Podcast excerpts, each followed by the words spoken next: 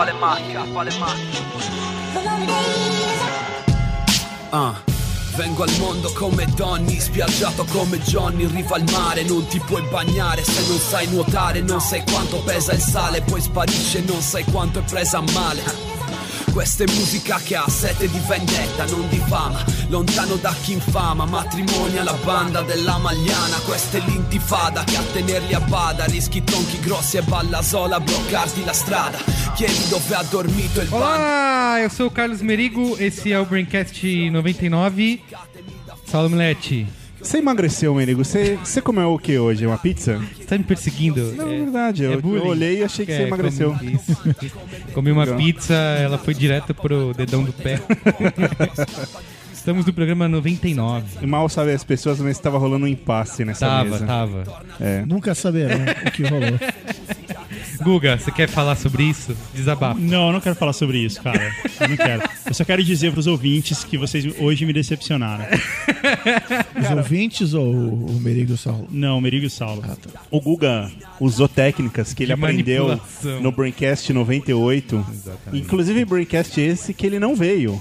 Cara, se- mas eu ouvi. Se vem do coração, não é técnica. Não, ele. Inclusive, o Yasuda usou aquela velha desculpinha pra Uhum. fugir. E o Guga foi pro Rio de Janeiro pegar praia, curtir a noite no Rio. É não veio verdade. gravar. Foi A legal. gente ligou e a gente ouviu Foi legal, mas o eu, som eu- do mar. embora eu esteja decepcionado com vocês hoje, por vocês não, pelos, pela falta de senso de humor de vocês, É. eu agradeço o fato de vocês terem lembrado de mim semana passada. A Foi gente vai, sabe fazer o quê? Aqueceu o meu coração na noite A fria do vai- Rio de Janeiro. Eu quero botar um, em votação pros ouvintes se o Guga deve, no- não no próximo programa, né? Porque o próximo programa a gente ainda vai pensar em algo brilhante. Não, não, não, não. Você vai estragar a piada. Não vou estragar, não vou falar Vai, nada. lógico que vai. Mas eu quero saber se o Guga. Não, não dá corda. O quê? Não dá corda. Senão vai virar centopeia humana. Isso, exato. Os ouvintes votam pro Guga liberar os seus talentos artísticos aqui no Braincast. Cara, votação. Nunca mais. Votação pública nunca dá certo. A gente aprendeu isso com Big Brother, com ídolos. A gente aprendeu isso. Tá. É, vamos ser educados e apresentar o nosso convidado especial. Sim, Você nem deixou o Chris fazer Ah, o o jargão dele. Já falei, já falei. Boa boa noite, Brasil. Estamos com o Pedro Burgos, que já gravou aqui o nosso. Qual o programa? Ah, pra mim. É. Foi um super programa. Games. Foi programa Era de um- games. Pedro, qual foi o programa que Sobre você gravou? videogames. Videogame é arte. Eu não boa. lembro o é número, arte. acho que é o 70 e alguma E o que, que a coisa. gente concluiu? Que é? Que é, exato. E foi direto pro Qual é a Boa. Exatamente. Trouxemos o Pedro aqui, ó. tô- se fosse um programa de auditório. Vocês, de auditório não, de entrevista. Câmera 3 vocês aqui. veriam, câmera 3, o livro aqui em cima da mesa. O Pedro acabou de lançar o Conecte ao que Importa, um manual para a vida digital saudável, lançado pela editora Leia, certo? E a gente vai discutir aqui vários temas que estão dentro do livro e tudo mais. Vamos concluir coisas brilhantes. E ele vai bom. ter que fazer a segunda edição do livro a partir das conclusões aqui. Exato, lógico. Ele vai ter que atualizar. É, porque a gente Como é que é revisada e expandida? Exatamente. Muito bem, Saulo, comentando aí? Vambora.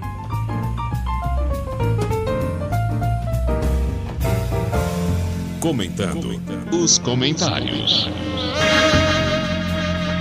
Comentando nos comentários, último programa 98, que foi sobre manipulação. Boa. Você está sendo manipulado. A gente eu falar, estava até cinco minutos atrás sendo fortemente manipulado. Eu ia falar manipulação das massas, que é um, um spin-off dos dois últimos programas. Isso. Ó, o primeiro comentário aqui do Gabriel Ferrari não mandou nada, Guga Mafra, se quiser.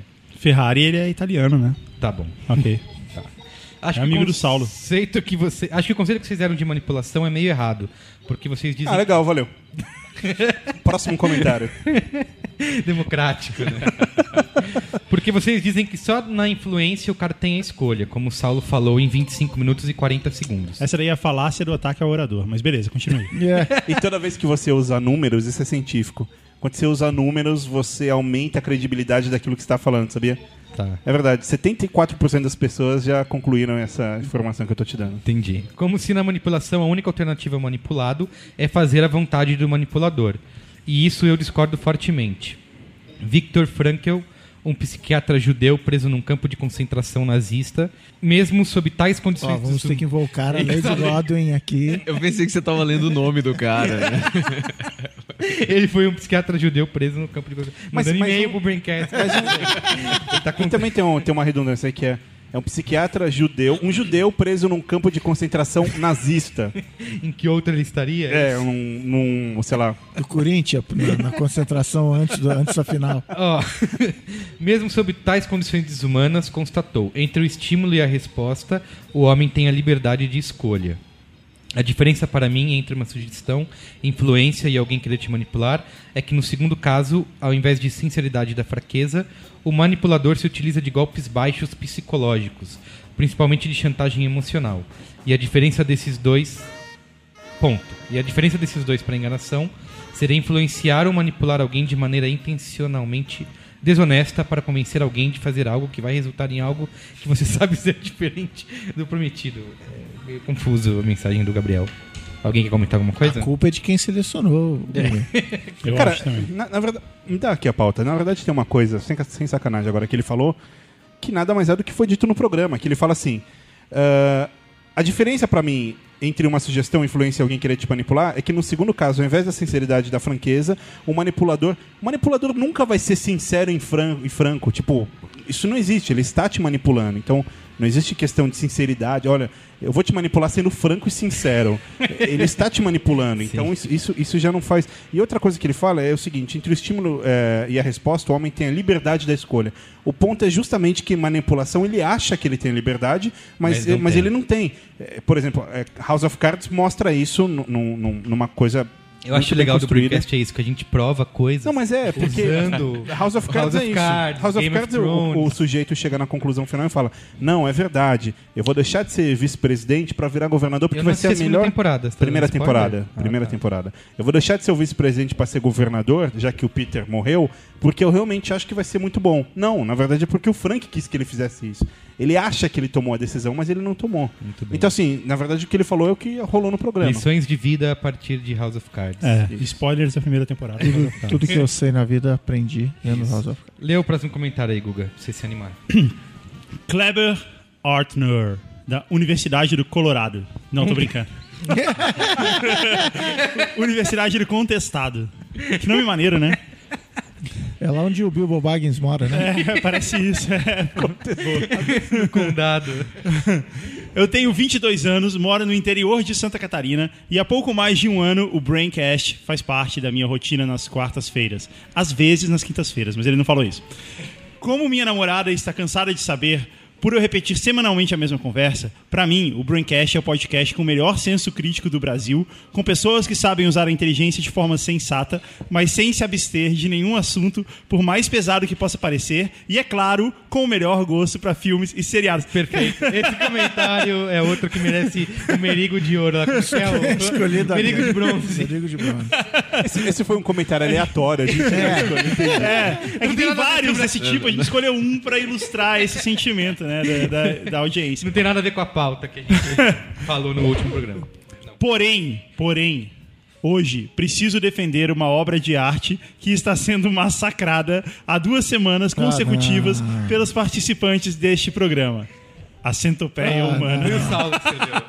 A, a um ou a dois, Guga? Efeito especial de grito. Ah, o conjunto da obra. Conjunto da obra, tá.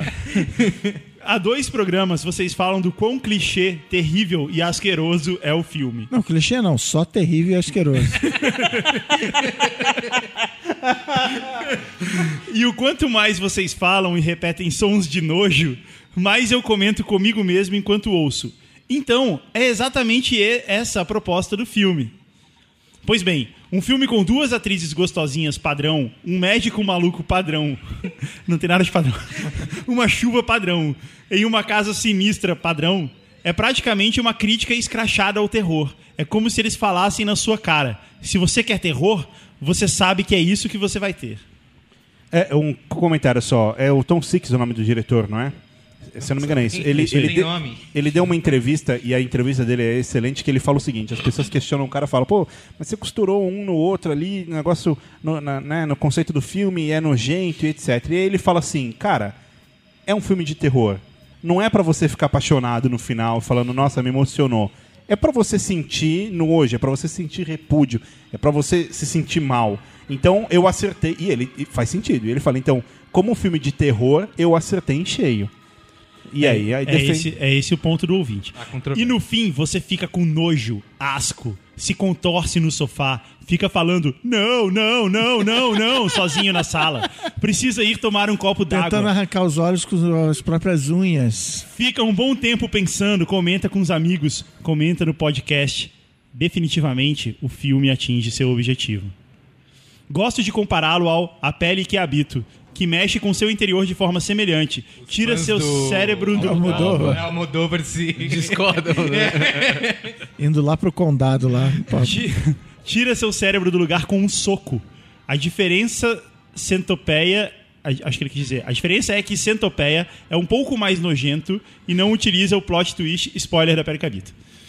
Enfim, é por isso que pra mim é um dos melhores filmes de terror que me causam mais mal e que é o objetivo desse gênero de filme. Pensem nisso. Pensaremos. Um abraço e obrigado por me deixarem participar de sua roda de discussão como ouvinte todas as quartas. De nada. Eu discordo veementemente. Eu acho que ele tem acho que quanto antes a gente mudar de assunto, melhor. Ele, ele tem um ponto. Eu acho que ele tem um ponto. Ele Kids tem um got a ponto. point. É, ele tem um ponto. Ô, Cris, lê o próximo aí.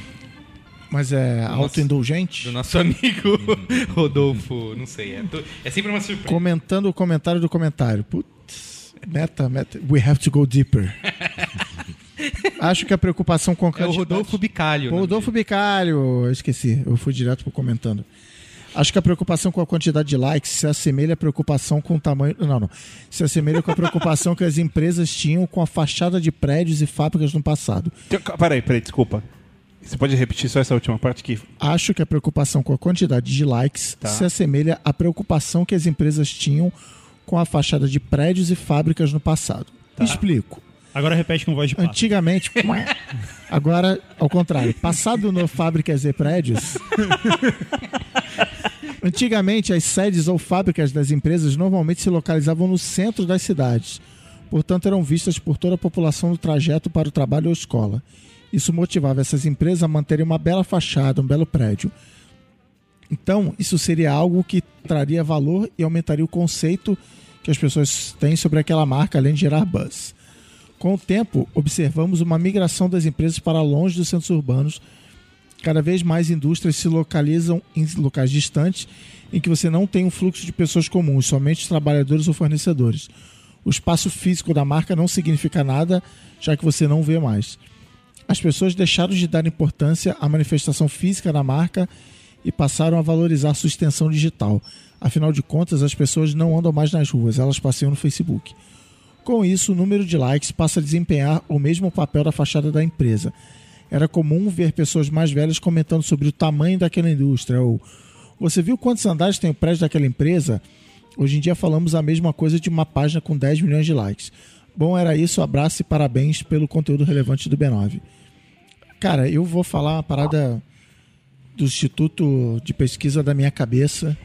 Eu acho, e não tenho nenhum dado científico para comprovar isso, que quem não trabalha com comunicação não tá nem aí pro número de likes de uma página. Mas, sei lá, de repente não. Que ninguém entra lá pra ver, deixa eu saber Ninguém nem tá. entra na sua página. Vamos começar.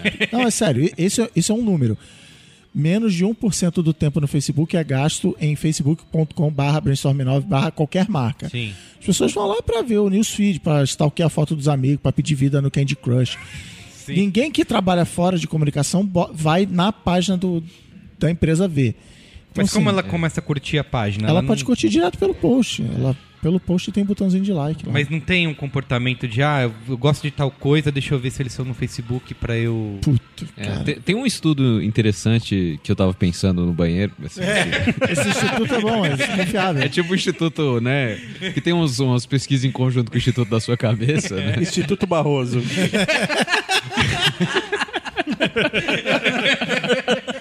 Barroso and Lawson Partners. É, mas é verdade, assim, a gente, quando a gente sai desse mundo, é, é bem doido. Até eh, os jornalistas em relações publicitárias já tem muito menos, assim, né? Eu não faço a menor ideia de, de quem são as, as páginas mais. Você fala, tem menos jornalista do que publicitário. Não, não, não, não tô dizendo. Os jornalistas prestam menos atenção ainda Ah, nisso. sim. Isso é uma coisa, quer dizer, é, é que muito do nosso tá dia- aprendendo todos. Assim como aí- a gente, acho que só jornalista fica presta atenção no, sei lá, nos, nos nomes do- Sim, dos sim. caras, enfim. Eh, São coisas muito do nosso mundo, assim. A gente acha que é importante, mas na verdade é importante pro nosso meio, assim, né? Mas eu concordo Eu acho. com a sua pesquisa. Muito bem. Esse e-mail, esse e-mail foi a técnica Maron de fazer, fazer face- o Chris ler coisas sobre Facebook, igual, É. igual o Maron lê sempre e-mail na Globo. Isso. Não, não foi, foi involuntário. Ó, último comentário, Marcos Perrone. Ninguém tá mandando mais nada, tá, Guga? Você tá falhando na É. perseguição das pessoas. Como Então- eu tenho uma, uma memória boa, eu sei quem é Marcos Perrone. Sério? Quando a gente soltou a vinheta do workshop do Vini, ele era um dos Ah, é? participantes que falava, Marcos Olha Perrone. aí, hein? Olha só. E ele era de São Paulo? Eu gravo o nome dessas pessoas. E ele era de São Sou Paulo? o pior era de tipo São de Paulo? Sou Savan. o pior tipo de gente pra ter inimigo é. Não, Ó. mas sério, ele era de São Paulo? Acho que era. Que idade ele aparentava, mais ou menos? Ele era estudante universitário, Então ele tinha o quê? Uns 20 anos? talvez. E a profissão dele era essa, estudante universitário. Isso. Tá aí então, resolveu. É muito bem. Marcos Perrone, na casa dos 20, estudante universitário. Em São Paulo. Olá, Braincasters. Primeiramente, vou falar que esse Braincast foi muito bom e interessante. Sou Smile. Em segundo lugar, quero contar como algumas das formas de manipulação que vocês citaram me lembrou de algo interessantíssimo que é a programação neurolinguística, ou PNL. Ao pé da letra, a PNL é, como as palavras, linguística pode atingir a mente neuro e produzir uma ação, programação. Na verdade, ao pé da letra, PNL é Programação Neurolinguística.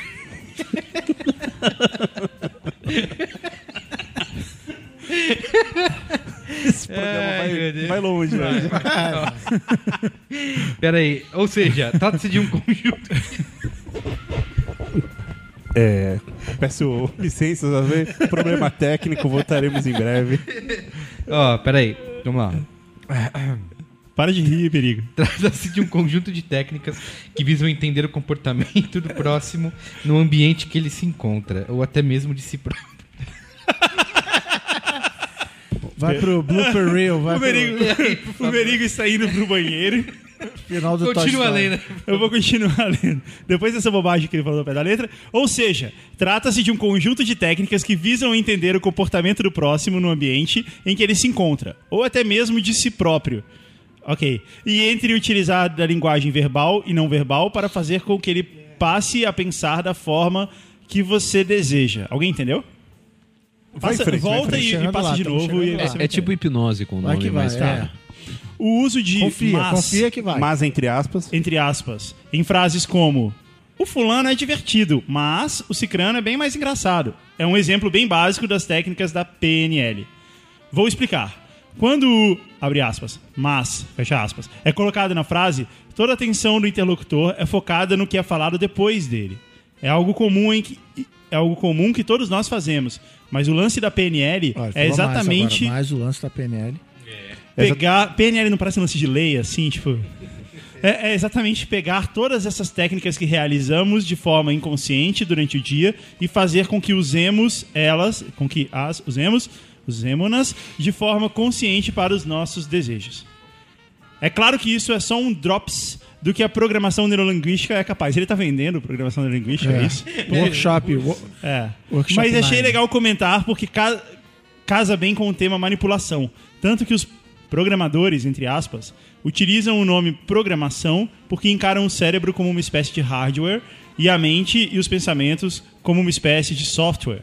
Numa analogia de que eles podem, abre aspas, reprogramar, fecha aspas, a mente humana retirando defeitos ou erros de, abre aspas, programação, fecha aspas, gerados no passado.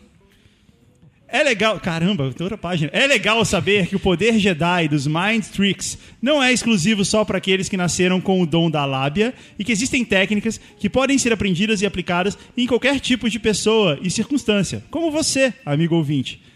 Por, por último, só queria lembrar, é, só queria lembrar de caras como Kevin Mitnick, Mitnick. Mitnick, que pra mim é um dos melhores exemplos de pessoas manipuladoras, apesar de ser um dos maiores hackers, sei lá, do mundo.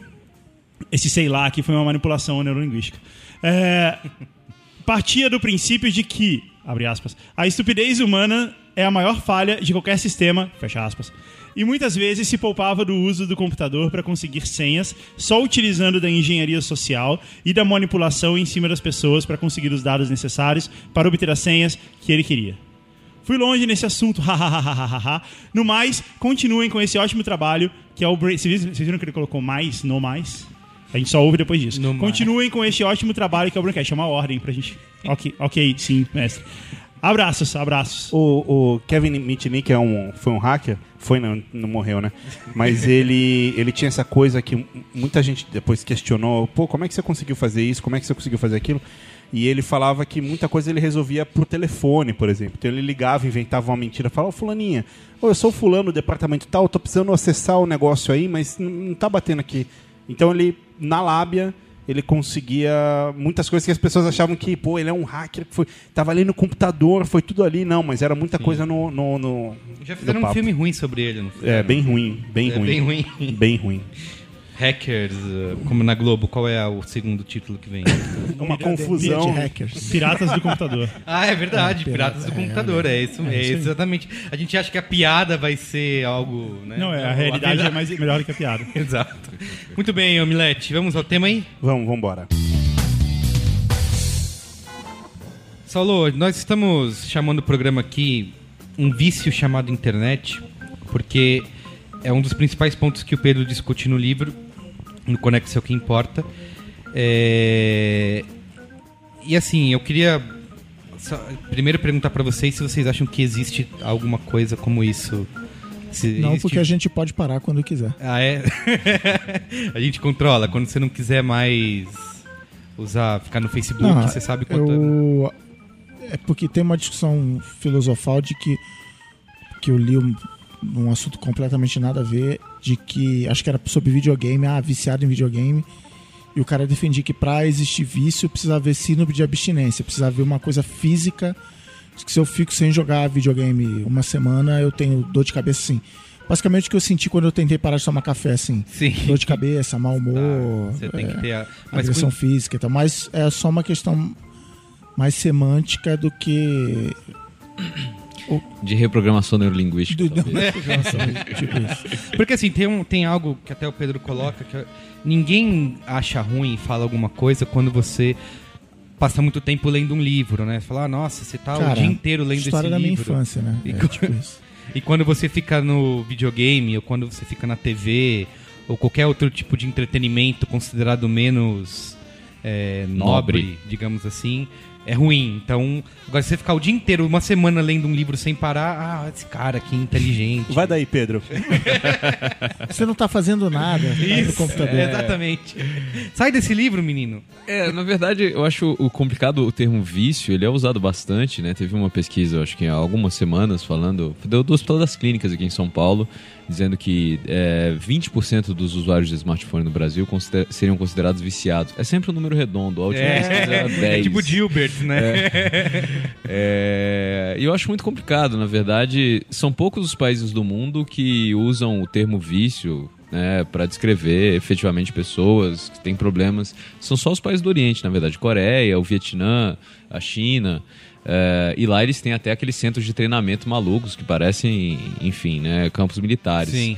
É, eu, eu acho que teve uma discussão muito grande em, eh, com- sobre, o, sobre o assunto do ponto de vista do- da psiquiatria ano passado, quando eles estavam revisando o- as definições de doença, e aí ficaram discutindo, ah, vício internet, sim ou não. Acabou que não é, não é um transtorno, não é considerado um transtorno obsessivo. Pode pedir aposentadoria por invalidez.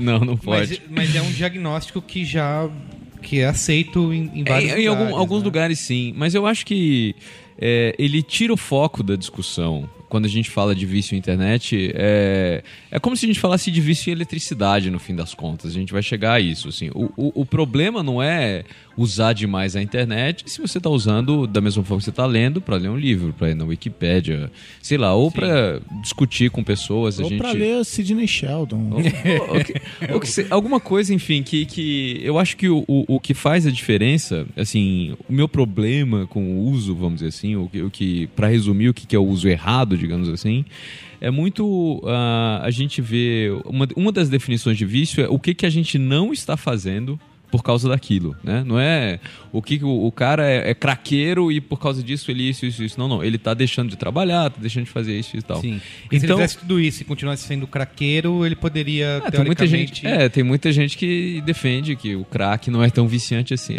É um outro, é um outro tem um, É um outro cara, programa. é, tem, pô, tem um, um dos estudiosos que diz que menos de 20% dos usuários fica viciado, enfim. Mas vamos lá. Se eu matar eles, Outro- é, tudo bem. Outro número redondo. Outro número redondo. Igual ao É a manipulação da autoridade. Que maravilhoso. É verdade, né? Bom, mas se se eu, se eu não. Os próximos números daqui em diante eu vou arredondar todos. né? Se eu não tiver redondo, eu vou arredondar. Mas, é, enfim, e, e, na verdade a, a ideia de eu escrever o livro muito se deu muito porque a primeira frase que eu uso até no livro é precisamos fazer isso mais vezes, né? Eu sentia muito que várias coisas que eu gostava de fazer e eu dizia, ah, eu tô sem tempo. Sim. E é claro, a gente tem, tem N problemas da nossa sociedade, a gente não tem tempo. é, enfim, jornadas de trabalho muito mais longas, não ter a separação de vida pessoal e profissional, você está sempre com o e-mail do trabalho no seu celular. Mas é, boa parte, se você for colocar na ponta do lápis o tempo que você está gastando, né, na fase 35 do Candy Crush, Sim. né, curtindo tal, se você somar tudo isso, você está perdendo muito tempo com lixo, assim, né? Então, eu queria meio que mapear esse lixo. Porque eu acho que o vício, quando você fala assim, o cara é viciado na internet, você deixa ele meio como, como vítima, né? Sim, e, sim. e eu concordo né, com o Cris. A, a gente está no, a gente tá no poder. Sim. Né? Mas, de- da mesma forma, eu acho que é importante a gente saber quais são os, os mecanismos viciantes, assim, né? O, da mesma forma que o Doritos é feito com uma quantidade né, de, de, Pra de fazer você sal, querer para mais, você né? querer mais e tal. A internet, ela toda, várias coisas que a gente usa, ela é, é projetada de certa forma Sim. pra gente continuar lá a maior parte do tempo Tem possível. uma questão que o Chris sempre cita, que é o lance das micro-recompensas, né? Putz, que é... Como que é, Cris? Conta aí. Não, eu, eu, eu chamo carinhosamente de sifão de vida o World of Warcraft. Pão de vida. Cara, o World of Warcraft eu, eu perdi conscientemente muitas e muitas horas. Ele ainda é. Tem um comando lá que você vê quantas horas você perdeu da sua vida jogando. Ele, assim, ele do mesmo jeito que uma sitcom precisa ter uma risada a cada, sei lá, um minuto e meio, o World of Warcraft, a cada passo, você faz uma coisinha que você ganha uma coisinha, um pontinho, a sua barra de experiência aumenta. Então fica acendendo uma luzinha na sua cabeça, parabéns, é isso aí, mande bem e tal. Então é, é, sei lá, dopamina, o que que é, você recebe uma recompensa mental para continuar fazendo aquilo e, e assim, não, não me arrependo, mas assim, eu vejo um ano, eu passei um ano jogando muito World of Warcraft, que eu, que eu tava na Ponte Aérea Rio São Paulo, então eu basicamente morava sozinho em São Paulo durante a semana. E eu gastei esse tempo subindo de nível meu personagem de- World of Warcraft. Mas assim, enfim, né, não vou, a culpa é toda minha, mas assim, me diverti e tal. Mas podia, por exemplo, ter escrito um livro, sabe, nessa sim. época. E eu vejo muito. É, é um negócio que a gente estava até falando, assim, ah, eu parei de ver Breaking Bad, que Breaking Bad era, o- era a série que eu via no táxi de volta para casa e agora eu não volto mais de táxi para casa. Então, assim, eu, eu peguei meu dia e dei espaços de tempo para ele. Então, eu ia de manhã pro trabalho de ônibus lendo. Agora eu troquei. Eu, em vez de ler um livro, eu tô já furando, dando spoiler aqui no Qual é a Boa. Do Cris Eu, eu uso o Duolingo, o softwarezinho de estudar espanhol.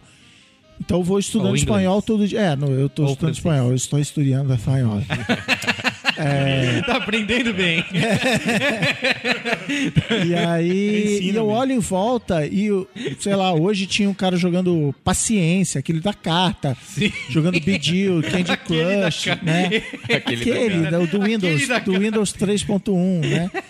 Então, assim, eu falo, cara, se você podia estar. E, e tem outras pessoas no ônibus lendo livro Sim. e conversando no, no WhatsApp, no, no celular, em geral e tal. Então, assim, eu, eu tenho essa sensação, cara, você podia estar fazendo alguma coisa, estudando, ou- mas você tá aí jogando esse jogo cujo único objetivo é ser um sifão do, do Sim. seu tempo, entendeu? Cara, eu, eu, eu já. Vou parecer um mais maluco agora, que é o seguinte. Já falei isso várias vezes, que eu, eu realmente acredito que o homem chegou no- no- na, na concepção máxima da inteligência dele entre 1500 e 1600 e depois começou um declínio. E que a gente acha que a tecnologia e pisar na lua e o iPhone com touchscreen é grandes coisas, mas não é merda nenhuma. É, E parte eh, que me faz pensar nisso é porque às vezes eu olho, principalmente para a época do Renascimento em vários países, etc., mas na Europa, claro, E aí eu falo, pô, esse texto aqui, esse livro é animal e tal. Aí você vai ver a história do cara, o cara escreveu com, tipo, 14 anos. Ou você vai ver, tipo, a Pietà, o cara esculpiu, sei lá, com 21 anos. E aí você começa a olhar tudo, tudo que foi construído, ou cálculos projetando coisas arquitetônicas, engenharia, os estudos de matemática, a, a- a faculdade de matemática e ciências de, de, de Pisa, enfim, tudo isso. Você começa a falar, porra, o cara não tinha nem 20 anos e, e como assim? Como tudo isso foi feito? E aí eu sempre fico Não tinha pensando. PornTube, né? Tinha o Xvideo, Não tinha nada shopping, disso, né? isso. Não tinha TV. E aí, e, e aí eu sempre fico pensando que o, o tempo era usado de outra forma. Quer dizer, você Sim. não tinha TV, você não tinha nada. O cara acordava e era aquilo que ele tinha pra fazer. Ah, né? mas Então, eu acho que esses caras são exceção, né? não, mas, mas se a gente estivesse falando só de, de, enfim, de um ou outro, mas é, foi realmente um, um grande momento da humanidade que em várias áreas, ciência, astronomia, matemática, engenharia, arquitetura, arte, música, etc., tudo, tudo evoluiu numa, numa velocidade muito grande, né? Principalmente as questões de direito, de medicina e etc. Quer dizer, o, o sujeito ele estava focado 100% naquilo. Não tinha outra coisa. Sim, isso é Não tinha verdade. outra coisa. É, eu acho que um dos problemas, na verdade, que eu falo bastante, é do, da falta de tédio. A gente tenta é, combater o tédio de Sim. todas as formas, né? Sim. Qualquer meio segundo que a gente tem aqui, ah, ele tá ajeitando o microfone aqui, você saca o, o o Twitter, telefone- é, o Facebook é, e tal. É, e isso, isso eu acho bastante problemático, porque a gente necessita, né, de, de, de tédio. E aí eu, eu tive, eu conversei com várias pessoas quando eu estava escrevendo o livro, e aí eu perguntava assim, ah, quando que você tem aquele seu momento eureka, assim, quando que você é, pensa nas coisas, assim? O cara falava, tomando banho, né? Sim. Assim, era, um- era uma resposta bastante comum, Sim. ou na caminhada e tal. E o banho é dos últimos dos últimos momentos que a gente não tá segurando nada. por né? enquanto, Por né? enquanto, né? Mas é engraçado isso que você está falando, Pedro, porque essa coisa do tédio é quase um pecado. É. Cê- cê- sei lá, tem alguém parado, você fala, não, o que você está fazendo? Vamos sair, vamos andar, vamos. É, você não Cara, pode- você não pode. Então, mas é- é, é proibido medo. parar. É, eu, e, eu e o Cris temos um amigo que comprou uma capinha impermeável Ah. pra ele colocar o iPad dele dentro, dentro da capa para eu usar no banho. Nossa. A gente chama de IFAP. Esse não, é um caso de diagnóstico que precisa, não tá Ah, é, precisando o de uma... sedentarismo, não é mais nada. É, é assim, o meu, o meu medo é o juízo do uso que as pessoas dão pro seu tempo. Eu acabei de virar e falar assim, pô, o cara, em vez de estar estudando um idioma como eu faço, tá jogando Candy Crush. E aí é o que o 50 falou. tons de cinza. É, exatamente. E, e aí é o, que, é o que você falou, Meryl, que aí você começa. Ler um livro é melhor do que ver um filme. Sim. Ver um filme é melhor do que jogar um videogame. Isso. Jogar futebol é melhor do que jogar um videogame. Sim. Sabe? Ler o jornal é melhor. Então, assim, eu, eu, eu brinco, falo, cara, se eu fosse porteiro de prédio, eu ia ser o porteiro de prédio mais erudito do mundo, porque eu ia ficar lendo o tempo todo. Sabe? cê- o cara tá vendo lá o programa. Do- barra filósofo. É, Cinco quero- cursos de Stanford, né? Online, enquanto tava. Então, mas eu, eu não gosto, eu não gosto, é meio contra os meus princípios, assim, dar um juízo pro cara. ah, Você está usando mal o seu tempo. Cara, o tempo é dele, ele Claro. vai, sabe? Mas, o, mas o, o, o ponto que eu, que eu falo muito é sobre o que você vai definir se o seu tempo é bem usado ou não. Na, o sentimento que você tem, a sensação que você tem quando você acaba de fazer aquela tarefa. Sim. Então, assim, é Era o muito, problema com World of Warcraft. é muito comum. Passava três horas e falei, eu não fiz nada. eu não fiz nada. Tem um, tem um termo, né? Acho que o Clive Thompson, o cara fala assim, ó, o gamer regret. É uma sensação muito É, específica, é. assim, você acaba jogando e fala, meu Deus, lá, lá se foram Ah, seis eu horas nunca da minha tive isso vida. com GTA, cara. No GTA Não, então. 4, eu joguei Uhum. 150 horas e foram 150 horas Bem vivido. bem vividas. Eu me arrependo do tempo que eu não joguei. Não, então, mas aí é o que eu tava Mas eu falando. acho, então, é, é, é, o que eu falei, é, é exatamente isso, assim. Pra você, é, foi ok 150 horas e, e eu não tô dizendo que é bom, é melhor ou pior. Mas assim, tem muitas das coisas que a gente faz que a gente acaba, a gente acaba de fazer isso e a gente fica ansioso, assim. Tipo, você, você posta uma foto no Instagram, você tá, na real, meio ansioso pra ver os likes, os Comentários. é, e, e aí tem muitas das relações, você entra numa discussão nos comentários, é, vocês espero que não, mas enfim, você, pessoa ouvinte, é, Você entra- ouvinte não, que você ouvinte é você também. inteligente, gente boa. Os outros. Outros, Outros, você- gente. vocês Galera outros, outras pessoas. Os concorrentes. Ouvintes de podcast. É, outros, É. outros. Entra numa grande discussão nos comentários e fica lá checando se, se foi respondido e tal. Então, assim, tem várias coisas que a gente usa o tempo todo é, que criam essa sensação de ansiedade ou de narcisismo ou mesmo de, de irritação. Sim. É, então, assim, essas coisas eu acho que é, é, tem que prestar atenção. Eu coloco no final, assim, eu comecei a fazer RPG, não joguinho. É, fazer RPG, reedu- reeducação postural global. É, e é muito assim, você tem que ficar é, você tem que ficar de olho em como você está sentado, o que, que você está fazendo com o seu corpo o tempo todo. Então eu recomendo Acho muito. que cruzar a perna não, Não é bom, pode, não né? é bom. Ele É, está de perna ele cruzada. está de perna cruzada. Amigo, amigo. Mas é, a ideia é muito você ficar prestando atenção, né? O que eles chamam, os budistas falam muito, essa coisa de E a gente não tem mindfulness a que tá na moda. consciência disso, né? do Não tem a que consciência gente- de como tá fazendo, né? Sim. É, tem um, eu vi recentemente... Mas, mas, mas, é, só voltando a parada do valor, assim. Eu, eu todo, aqui- todo mundo aqui concorda que jogar duas horas de Candy Crush é Errado, ponto. É errado jogar Candy Crush fora. seria só um dado pra você continuar que eu li semana passada Diga. que eles 20%. faturaram 2 bilhões de dólares. 20% dos jogadores não. É que eles faturaram, é, tiveram uma re- receita de 2 bilhões de dólares vendendo as coisinhas As coisinhas dentro do dentro jogo. do jogo. Ou seja, o jogo é grátis, mas ainda assim as pessoas estão tão. Nada é de graça nessa vida. É, É, é, o que o. Pedro me, me falou. O jogo é desenhado, foi onde eu desisti do Candy Crush. O jogo é desenhado, inclusive, para aquela fase você não conseguir passar dela Pra se você você não tiver gastar. muita, muita sorte ou se você não gastar dinheiro. então, sim. esse é que é o perigo. Mas assim, o que é melhor? Passar duas horas jogando Candy Crush ou passar duas horas vendo um, um jogo de futebol e um jogo de futebol que terminou 0x0, entendeu? Então Sim. é tipo isso. Sim, assim, sim, sim, sim. eu não vou influenciar o resultado ao, Claro. ao- ao contrário do que o Merigo acredita. o fato de eu estar torcendo não vai fazer aquele time ganhar. Como não? É, entendeu? Então, assim. E o que, que é melhor? Eu jogar duas horas de FIFA ou eu ver um jogo de futebol de duas horas? É esse, é, essa é a minha Eu assisti o jogo sempre com a mesma camiseta, foi o que Eu, eu- fez o mas eu, eu acho que há uma, há uma diferença aqui, vai. No, no exemplo específico, o futebol é uma experiência de certa forma comunal, mesmo que você esteja assistindo só você. É, ele é, enfim, é, é comida de conversa outra. É, Candy Crush ainda não rolaram mesas redondas, né? De pô, a fase 70, meu amigo, aquela que fase tem. 70. Pior que Dá tem. ideia. Pior que tem. Eu sei. Colocar dois volantes. Eu comecei a jogar e agora você tá em qual? Ah, tô nisso. Cara, quando chegar na fase tal, é uma merda. Mas enfim. Mas e aí, então, nesse sentido, então jogar FIFA é pior do que, do que ver um jogo. Entendeu? É, esse é o meu Entendi, a gente medo. não é- pode ficar dando É, a gente dá o valores. valor. É, o meu medo é esse. Eu tenho, eu tenho um vício horrível, que é um vício em produtividade. Assim, é uma sensação que eu tenho e, e que eu preciso, eu preciso me conscientizar para não, não, não, não ter isso, que é eu tenho que ser produtivo o tempo inteiro.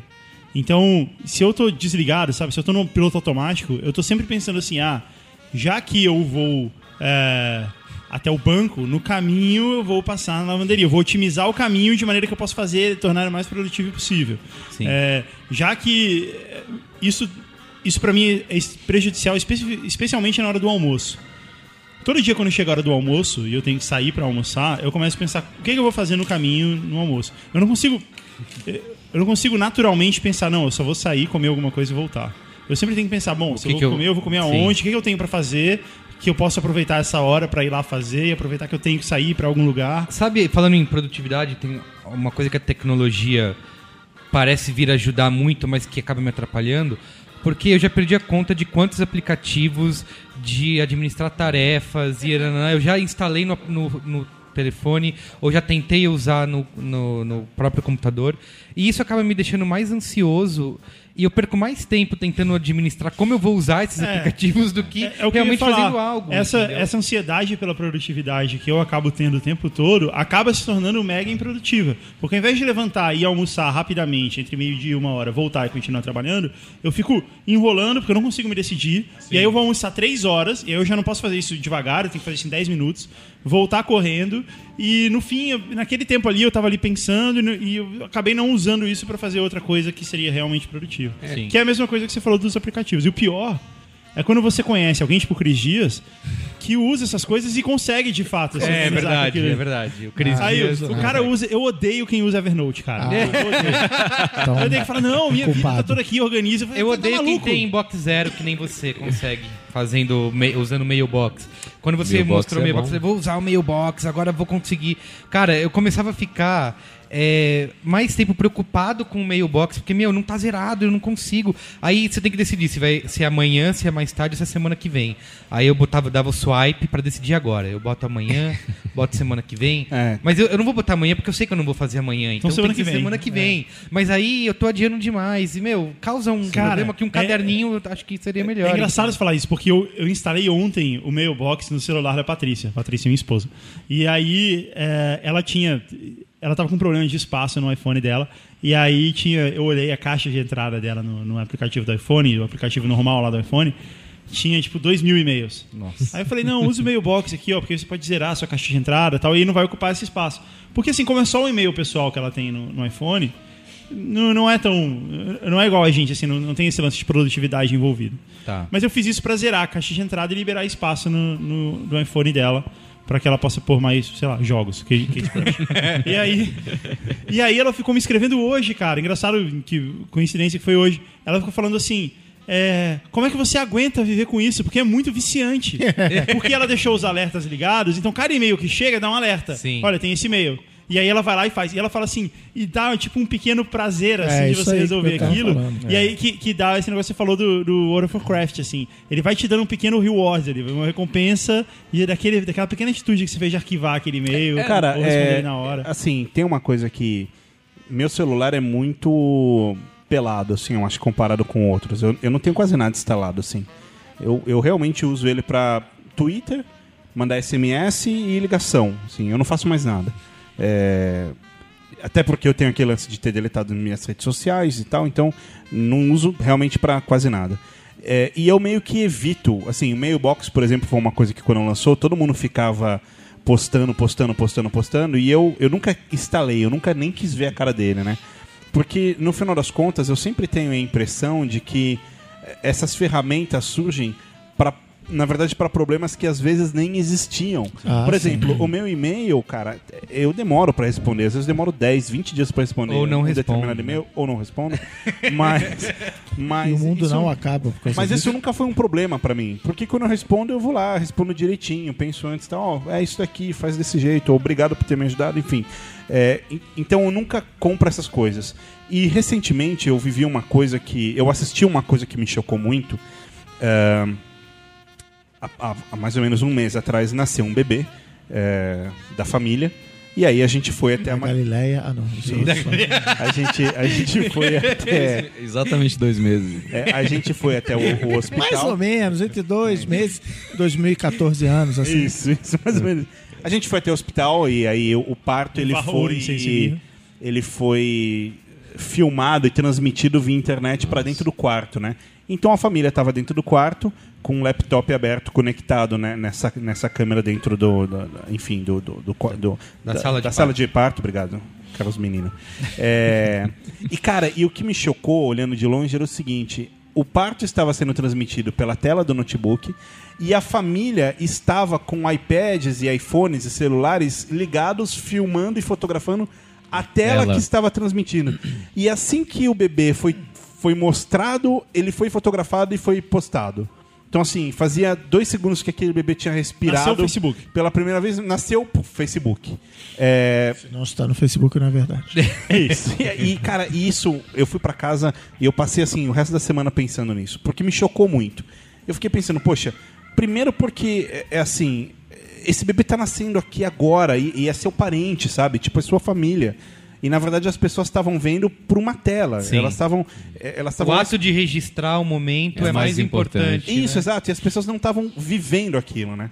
E aí eu Ah, como diria o, o Ivan do, do, do Anticast, mais ou menos.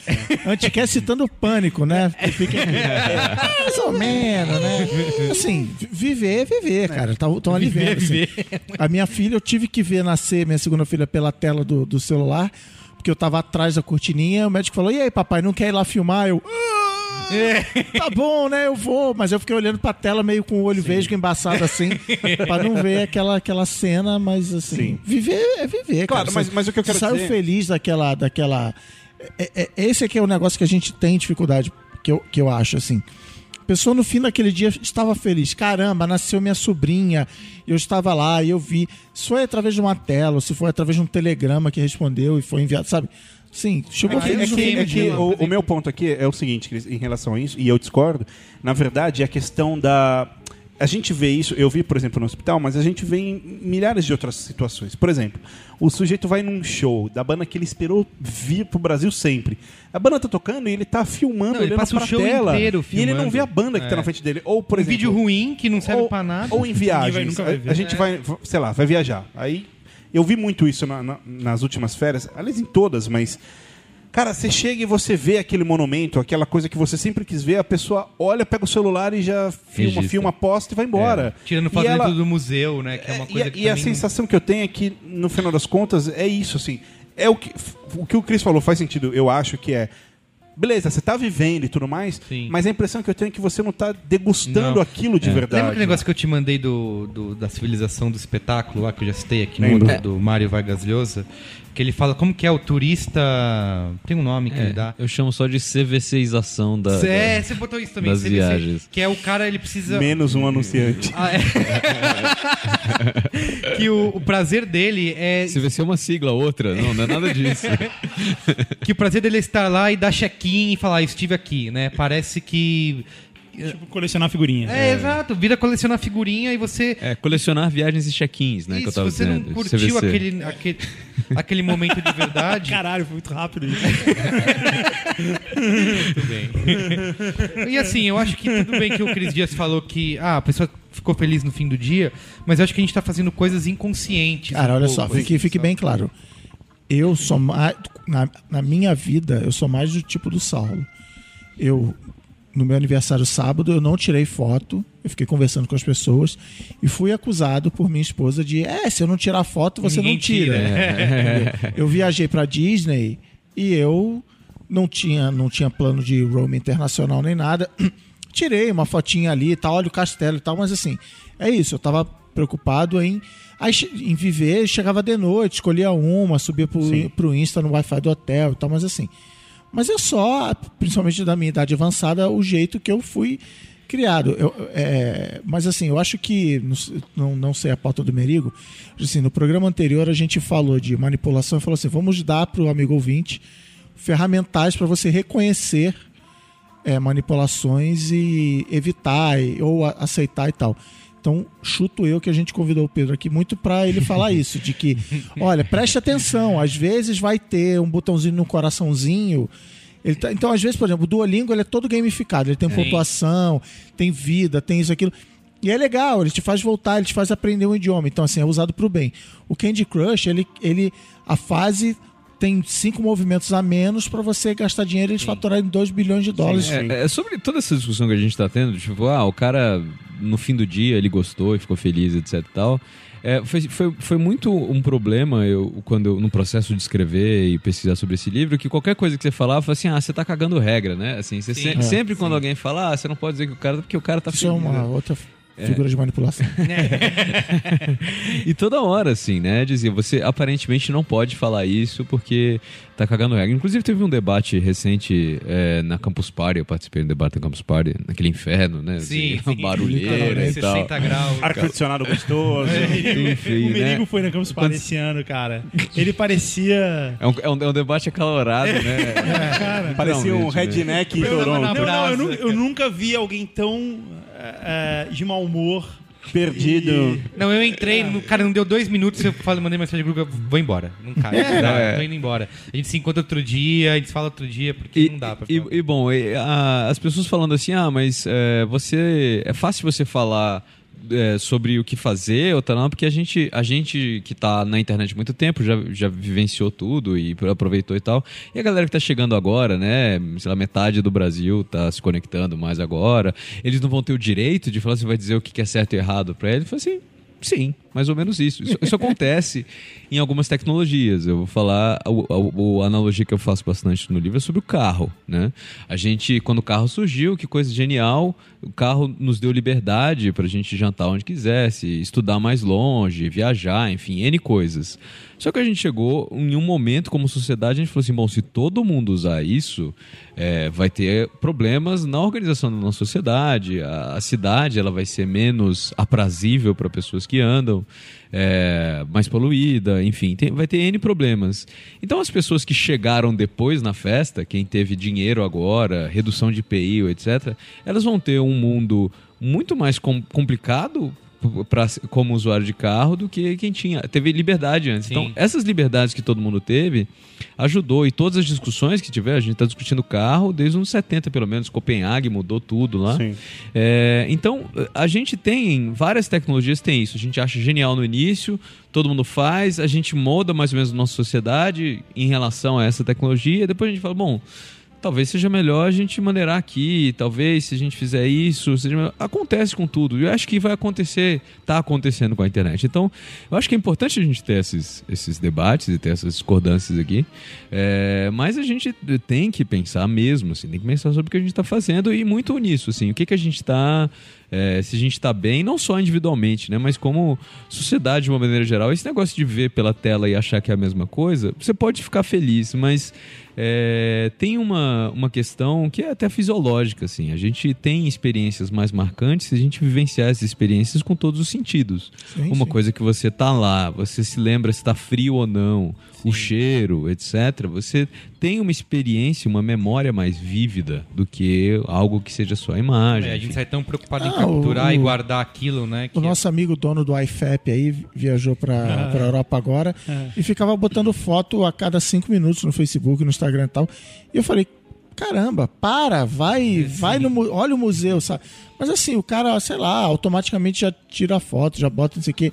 É pastor que falou, mas assim, eu tendo a fazer isso. Eu, não, cara, deixa eu aproveitar É essa igual, porcaria aqui, é igual aquela pensar. piada do, do cara que tava numa ilha, numa ilha abandonada, só ele e a Sharon Stone. E aí, vocês já ouviram essa piada? Sim. Já, todo E mundo aí já- ele manda ela se vestir de. Ele pede pra ela se vestir de homem e dá a volta na ilha. Aí quando Já. ela tá voltando, ele fala, Cara, você não acredita quem eu tô comendo. Porque é isso, É assim, isso. parte da experiência É você poder contar, contar pros é, outros. é Se uma árvore É. cair na floresta e você não contar pra ninguém, ela caiu de verdade. É, É, tem É. a- naquele aquele, aquele, aquele filme Na Natureza Selvagem, né? Into Sim. the Wild, né? Que a felicidade só é verdadeira quando é compartilhada. né? Sim. Ele fala isso. Mas assim, existe um limite, né? Pra- Claro, mas, sim. mas, mas aqui entra uma coisa também que você está falando, a felicidade só é verdadeira quando é compartilhada. E o Merigo tinha falado que, que é essa coisa do, do, do registrar e, e, e, né, ter a recordação e etc. Mas eu acho que na- a impressão que eu tenho é que, na verdade, boa parte dos registros não são exatamente para recordação, mas para compartilhamento. Sim. E É, uma é. coisa que, Pra que eu, compartilhar, pra esfregar na cara. é, isso. e uma coisa que eu, eu É me lembro de ter. Ah, o Instagram foi criado pra você ser sempre lembrado que tem alguém de férias e você não. Isso. eu, eu vi faz, faz pouco tempo aí, um- um- enfim, um casal, é, noivos e tal, e aí no processo do, do casamento, assim, o dia do casamento era uma tortura pra mim. Porque eu ficava vendo foto a cada cinco minutos, assim, e, e dos dois, da noiva e do noivo. Então, olha, nossa, meu sapatinho engraxado, olha o cinto como combina, essa fivela tá demais. Olha só, nossa, eu tô bonitinho, olha só, tirei todos os cravos, nossa, minha mulher vai amar. Aí a mulher postava foto, nossa, olha só o cachinho do meu cabelo. E aí era, era um compartilhamento, mas excessivo, assim, de verdade, não era uma foto a cada cinco horas, não, era o tempo inteiro. E aí, na hora do casamento, pôs a aliança, tirou foto e compartilhou. E aí eu, eu comecei a esperar, de oversharing. verdade, alguma foto tipo assim, ó, tá ficando duro. Nossa, porque, cara, caralho. E, e assim, Agora- foi, foi Agora eu vou entrar. Tô chegando. Cara, foi chocante pra mim.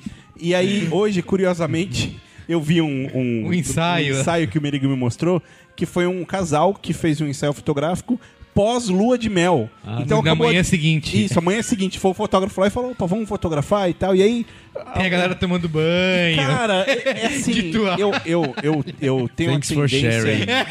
Cara, eu tenho a tendência sempre, ah, de verdade, eu Tira foto respeito. camisinha no chão. Eu, eu, eu, eu respeito, de verdade. Foda, depois dessa frase fudeu. Então, vou voltar ao. Você vai conseguir. Voltamos já após problemas técnicos. Cara, assim, eu, Bandeirantes do canal do esporte. eu, eu, eu tenho a tendência de. Eu realmente acredito que eu tenho que respeitar todas as pessoas e o que elas querem fazer da vida delas, assim como o que eu faço da minha, etc. Mas isso me assusta um pouco, porque eu, eu sempre fico pensando eh, essa coisa do você tá vivendo isso pra quem? Pra você ou pra mim, né? E, e eu ouvi outro dia um, um, um cara falou isso pra mim, que era. é- é- é, foi numa discussão e ele falou assim: escuta, mas você tá falando isso pra quem? Pra mim ou pra você? É. E aí na hora eu fiquei pensando, falei, pô, faz muito sentido, porque várias vezes a gente tá fazendo coisas achando que é pra gente, mas não é. Você tá. Você tá é, na verdade, falando pro outro. Ou você tá falando pro outro, mas é pra você se Cara, convencer. e quer o uso dizer- do celular, assim, do smartphone, ele tem se tornado um problema maior do que simplesmente essas escolhas pessoais. Porque é, acho que é o, o caso mais. Que estão mais tentando combater isso são os restaurantes, né? Porque tem al- alguns ao redor do mundo, tem gente até proibindo o uso de celular, e tem outros que têm a- aquela atitude simpática de ah, bota uma caixinha ali para todo mundo deixar, ou se você não usar, você tem um desconto. Porque todo mundo tá ali o tempo todo na mesa, ninguém se olha, a gente vê isso direto. O celular não é mais celular, né? O celular é, é o seu computador, é o seu Isso. primeiro computador. É, eles falam que é, é, há- houve uma mudança de paradigma, né? Tem gente que. Não me lembro agora quem fala, mas é que não é mais o computador pessoal, é o computador íntimo. Né? E, e essa é uma diferença, uma distinção grande, né? É um- é um- Porque, é um- inclusive na cadeia você entra com ele. Aí tem a visita íntima, vem o seu iPhone. assim. Sensação de que acabou de tirar o celular da gaveta. Não era, não era assim, cara. Mas você vê. E, e aí, e aí tira foto da camisinha no chão também. Acabei de ganhar um Tudo celular se novo. conecta agora. É, mas esse, esse, esse é um problema grande, na verdade, é a gente achar que a, a comunicação por meio dessas coisas, dessas telas todas, ela é suficiente, né? É, e, e não é, assim, a gente perde tanta coisa com falando online, né? Eu, tipo, não discuto mais até... Não discuto grandes temas no Facebook Sim. mais, porque muita coisa se perde e tem coisas simples, tipo, você, o que você tava me falando agora, eu tava pensando assim, talvez pro, pro pessoa que tá ouvindo, não faça muito sentido esse negócio de falar do outro, Sim. falar pra você, mas assim, você me olhando e o jeito que você gesticulava faz, faz sentido, né? Sim. É Eu muito... só acho que há 50 anos atrás, programas de rádio estavam falando exatamente a mesma coisa sobre o telefone. Não, telefone, agora as pessoas ligam Vai e não acabar vão, com as vai acabar com as amizades, vai acabar. Mas na verdade É. você sabe que o, telefone ele foi, eh, eu até coloco isso também que o telefone ele foi quando ele foi inventado ele era vendido como eh, a, primeira publicidade dele na Europa era assim você não não precisa mais ir à ópera para ver a ópera. Né? A ideia, o que eu, que eu falo muito é que todas Telefone. com o telefone, você ia Cara, lá, eu isso, vi. isso é propaganda enganosa. Aí você ia falar, "Ver a é, ópera". o, o Conar não. não É, da época. Mas é, todas as nossas tecnologias, elas tentam trapacear o tempo e o espaço, sempre, né? A ideia é que você esteja, chegue mais rápido ou esteja no mesmo lugar ao mesmo tempo. E, e eu acho que o celular, do jeito que ele é hoje, conectado à internet, ele finalmente ele conseguiu você estar em todos os lugares com todas as pessoas. Cumpriu a promessa. Cumpriu a promessa, É, né? do pior jeito possível. Do né? pior jeito possível. E que ele cria essa Que é isso, ansiedade. porque de- quando você tá trabalhando, tá todo mundo de férias. Exatamente. E aí, Ou- quando você tá de férias, você tá se comunicando com as pessoas. Não, e eu, eu vi um, assim, eu vi casos de neguinho tá num lugar e tá checando o Foursquare, ver se alguém tá num- numa balada mais legal perto. Então, se você já chega, você já tá querendo sair, né? Comparando com os outros. Então né? você nunca tá exatamente no lugar, você sempre tem motivos pra estar insatisfeito, né? Sim. É, Outro dia eu comentei isso do Foursquare, né? Que ele acaba gerando um. é, as pessoas ficam nessa. Precisa ir pro lugar ideal, precisa sempre ver o que tá bombando e elas acabam não dando chance pra outras coisas, né? Falaram que é ruim, nem vou. É, tem um, um caso que você cita no, no livro que, cara, eu me identifiquei muito, assim, que é a questão de viagem, né? Que você não. A viagem não é comprar uma passagem e vai. nossa. Cara, você tem que programar nos mínimos detalhes, ver qual hotel, quem que falou e pede recomendação. É, o, o exemplo que eu dava, eu, eu viajava, sei lá, meu pai programava as viagens lá, você comprava o guia quatro rodas, você abria na, na cidade que você ia, tinha quatro hotéis. Você ligava pra dois, via o preço e, e- e escolhia um. né? Hoje em dia você entra lá. Se chegasse lá e fosse uma merda, Beleza, você fazia é, outra você- você vai coisa. Não, né? isso, isso é Hoje o em dia, paradoxo da escolha. Quanto mais escolha você Exatamente, mais você fica infeliz com. Quer É. dizer, quanto mais tempo Você você tá investe na escolha, Isso. É, menos satisfeito você fica, né? Sim. Mas, é- mas essa E coisa. é uma, da- é uma das coisas que eu falei. A gente tem que saber que isso existe para não cair nesse Exatamente. truque exatamente. Sim.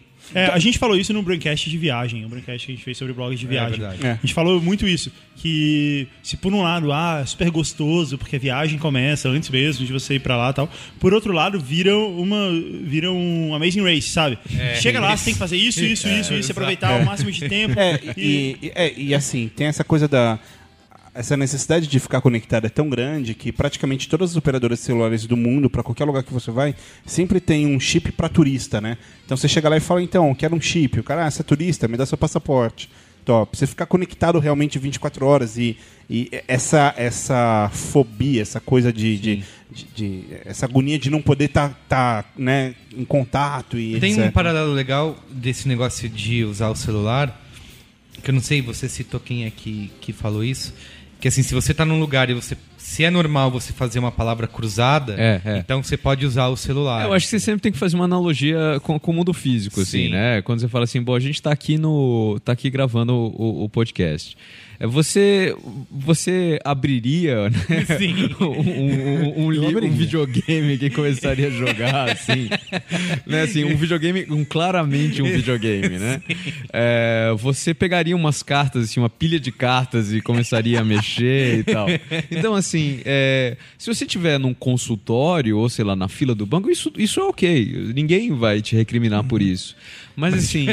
no restaurante conversando com um amigo e de Exatamente, repente- de repente tira uma pilha de carta, né? E começa a mexer. Cara, você tá simplesmente falando pra outra pessoa que ela não é tão importante assim, né? Mas às vezes é de propósito. Não, claro, tudo bem. Se essa é a sua intenção, aí temos we got a problem.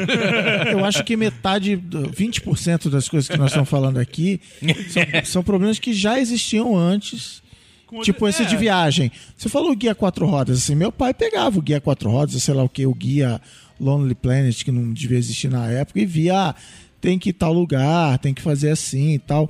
Então, assim, tinha um planejamento, tinha uma ansiedade, é, e quando chegava, tinha que ligar, achar um orelhão para ligar para o Brasil. Então, assim, a tecnologia não permitia a gente viver a, a- a neurose, mas tinha versões disso. Então, tipo, eu tô no restaurante, eu tô entediado, cara, eu vou pensar na vida, vou, sabe? É, é que agora a gente tem um device que fica claro. Você não, você é menos interessante do que o meu, o meu aparelho aqui. Sim, mas, é- é- é- é- mas isso é um downgrade. Eu tô dizendo assim.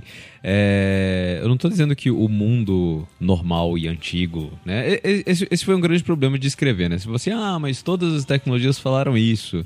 Eu faço questão de logo, sei lá, na segunda página, eu falo assim: quando a escrita foi inventada, né? Sei lá, Sócrates falou, vai ser. Vai ser fim do pensamento. É o fim do pensamento. Porque quando você, quando você conversa, eu falo uma ideia, você vai e refuta. Isso. Isso é bom. Na escrita, não. Fica lá a ideia morta, então a escrita é uma comunicação pior. Por outro lado, Claro. a escrita. A escrita permitiu, permitiu aí. governos, eh, organizações de sociedade, a tecnologia e adiante, enfim. Eh, tem, todas as tecnologias, elas têm, tra- trazem mudanças. Mas assim, Sócrates, ele estava mais ou menos certo, no sentido, você vai ler o, ler o Fedro, eh, de que efetivamente a gente ter colóquios, discutir ideias nesse, dessa forma, às vezes, ou muitas vezes, é, é- é mais, é mais enriquecedor do que ler um artigo. Sim. E, e Que então, é- que então ele não é, digamos, polifônico, né? É aquilo, é aquela ideia e ponto final. Mas sem a escrita a gente não saberia nem que ele existiu. Então, assim. É, Não, claro, mas eu não tô falando que é assim, mas não, a, a internet não, não é ela, ela não é errada, é o que eu Isso, falo, né? ela é não, não agnóstica, ruim. ela não é nem certa nem errada. A Mas- gente não precisa ir tão longe, assim. Era televisão. Quando a gente era. Quando eu era adolescente, sei lá, criança, era. Ah, televisão faz mal, se a É. televisão faz mal pra vista, Sim. fica vendo televisão o dia inteiro e tal. Televisão era o grande mal. O que a internet é hoje era a televisão. É, eu falei, não teve. E sempre tinha um menino playboy que tinha uma TV portátil que ele levava. né, TV portátil era eu escrevi ostentação. Aquele negócio, aquele post sobre o Breaking Bad, eu começo falando isso sim, de que antigamente a TV vista como, né, isso que o Google falou, é um mal, isso te faz mal. E hoje em dia, com, com, com produções cada vez mais. É, com dinheiro investido, roteirista, etc. Hoje em dia você tem coisas que são consideradas obras de arte. Então você assistir, por exemplo, as cinco temporadas de Breaking Bad de uma vez não é considerado uma coisa, ah, você perdeu tempo. Não, você consumiu um produto artístico e você tal. Antes da gente ir pro Qual é a Boa, encerrar o tema. Já? Ah, tempo urge. Nem falamos de religião ainda.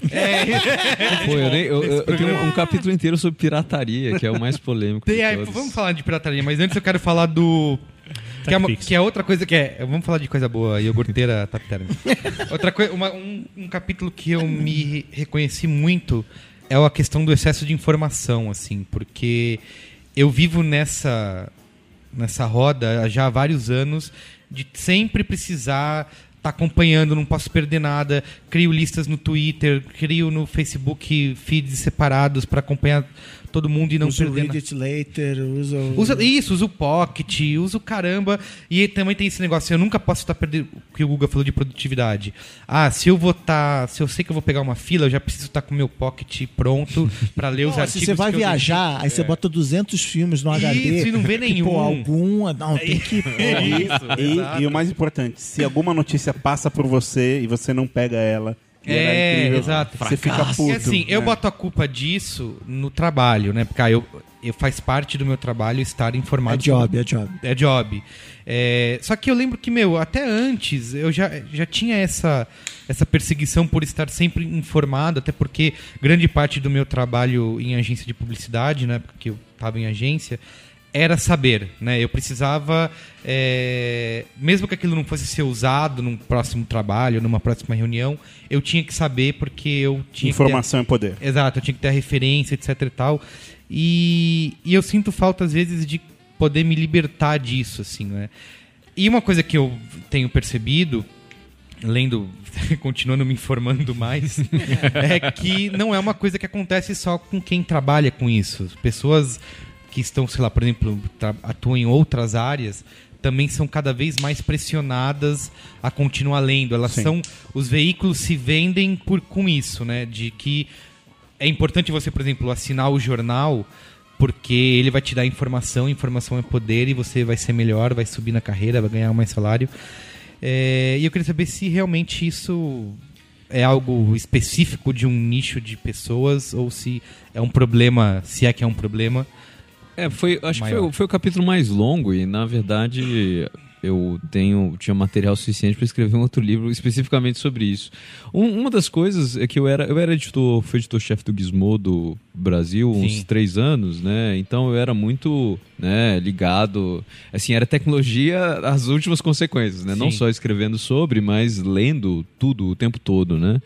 E, e a minha, o meu problema com o assunto foi que uma hora falou assim, cara, quanta idiotice a gente gasta? Não existem, não existe mais que três notícias relevantes sobre tecnologia on a given day. Não existe. Sim.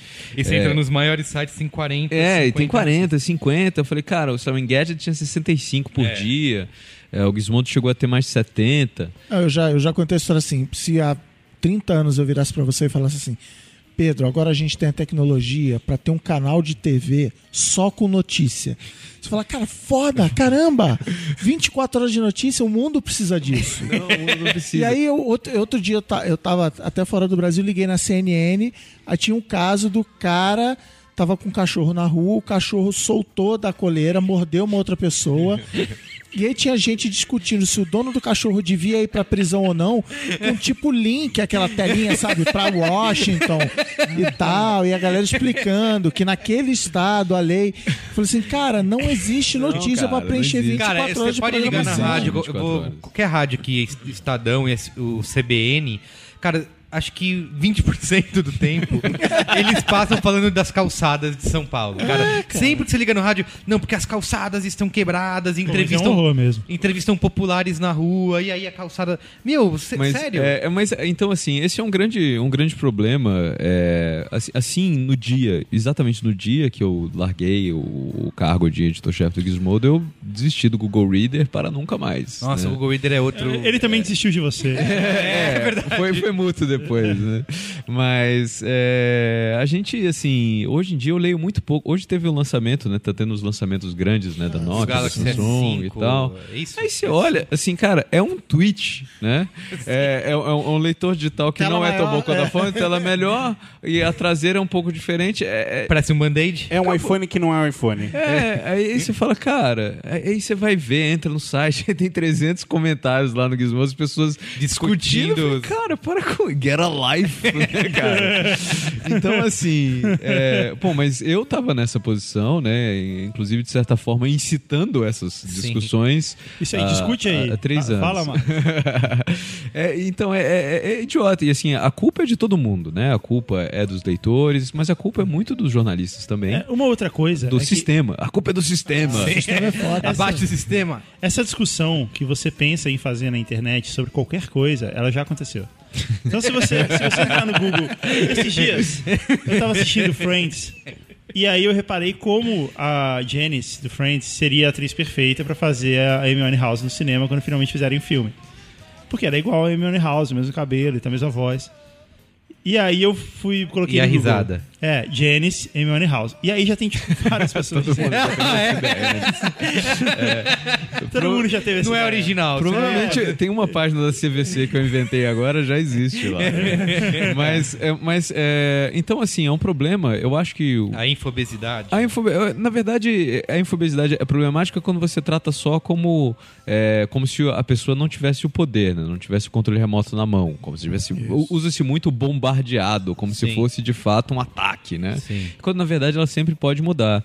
Agora, o problema é do sistema, porque o nosso sistema ele privilegia cliques, por exemplo, né? As notícias são gratuitas, As manchetes que o Merigo tanto gosta. é, publicidade, então.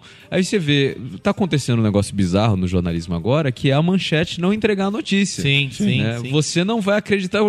Tem Você não vai até- acreditar no que essa garotinha de Cê- 5 cê- anos foi capaz de fazer. Você conhece o, o tu- tem um, um- um perfil no Twitter chamado Huffington Post Spoilers? Não, eu Que- sei o do. que ele- tem um Upword.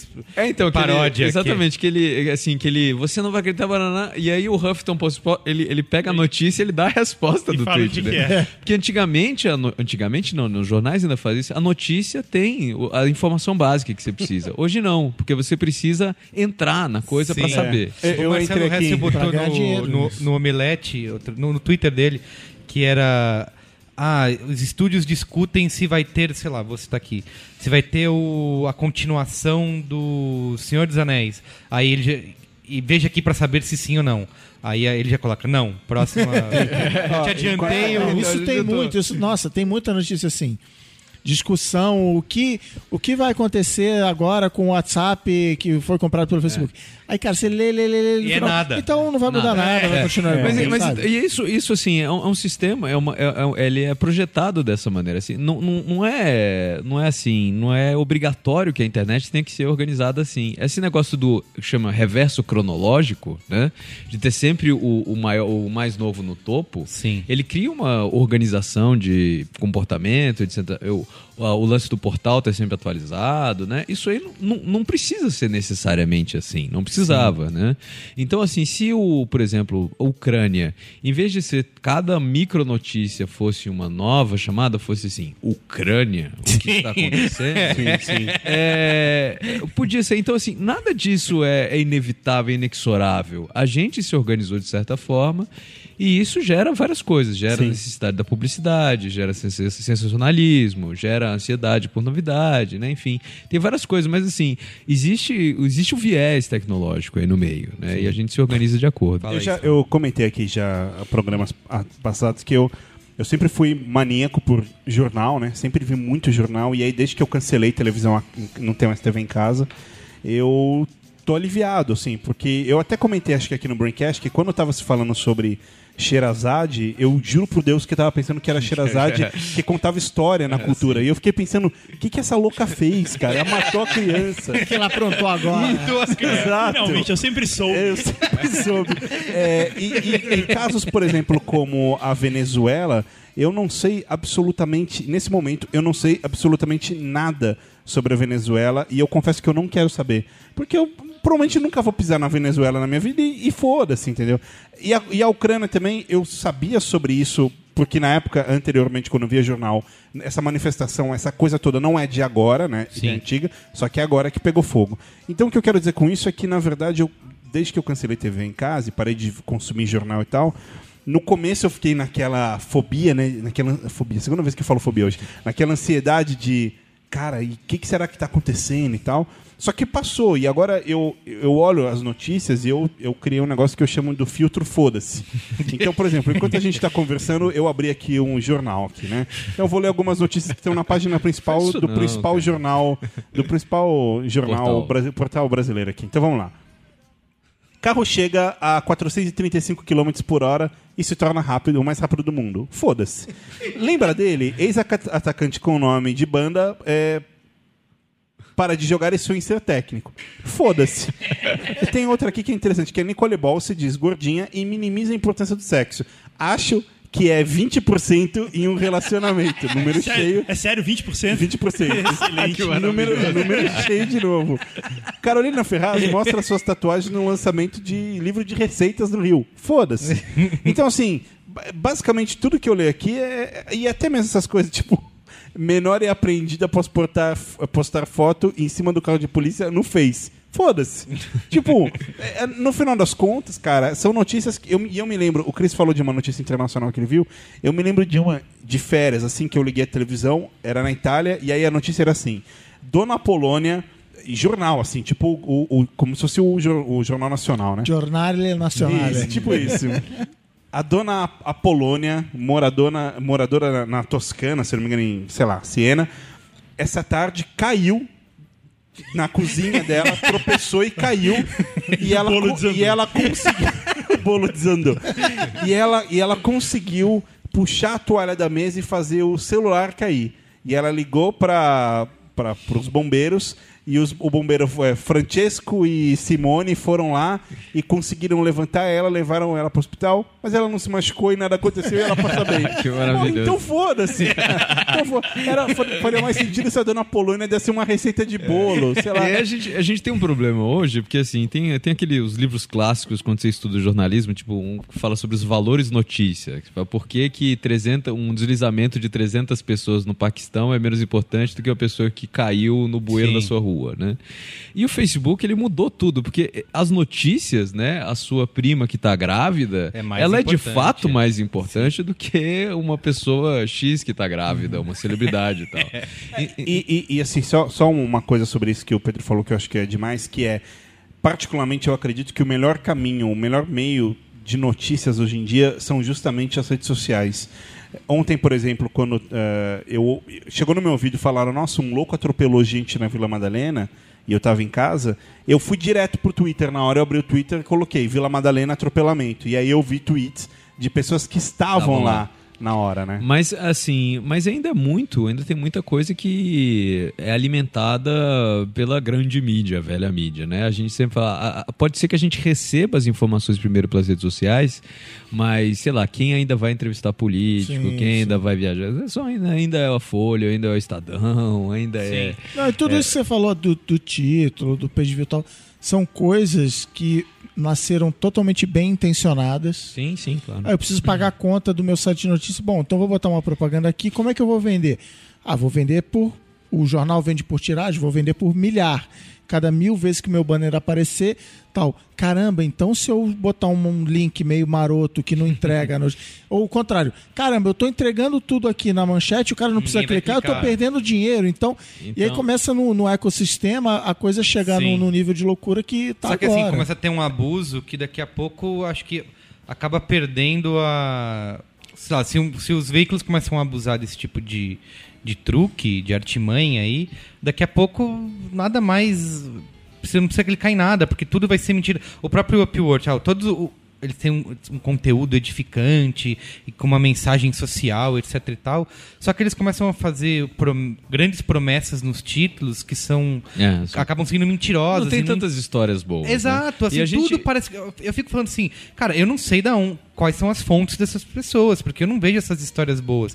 E elas Tem criam. história antiga, inclusive. É, exatamente. Tem muita E eu, eu acho que assim essa, essa lógica da internet, de novo, né, do, do reverso cronológico, é, as pessoas ficam muito noiadas com o novo. Você vê hoje em dia em música, assim, as pessoas só discutem os discos lançados nos últimos seis meses. Sim. Ninguém tá falando mais do disco do Daft Punk É ou verdade. do É, Vampire não, e todo, eu tava, quando vocês estavam falando aí, Isso é muito 2013. Muito todo 2013, o, o hips- hipsterismo tem muito disso, né?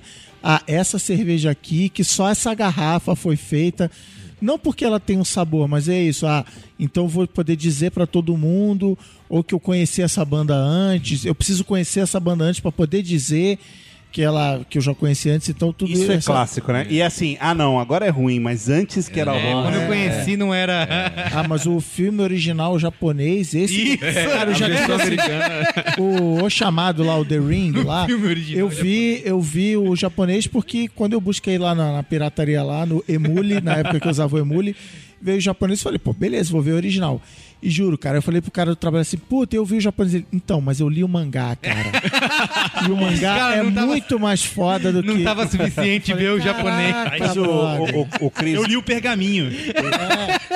o Chris falou uma coisa aqui agora que é que é o emule e tal. Assim, nessa a gente não- Emule prescreveu já? A gente não. Eu, eu falo por todos aqui nessa mesa, a gente não faz download ilegal e etc. Isso Ele está entrando já no, no- na Foi última. sábio. Que era justamente o que eu queria. Hã? Aproveita Hã? aí. Hã? É por isso que eu ganho gancho, Milhões de dólares. dólares.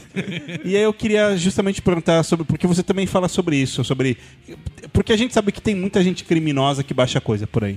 Não somos nós. Criminosa. Sim.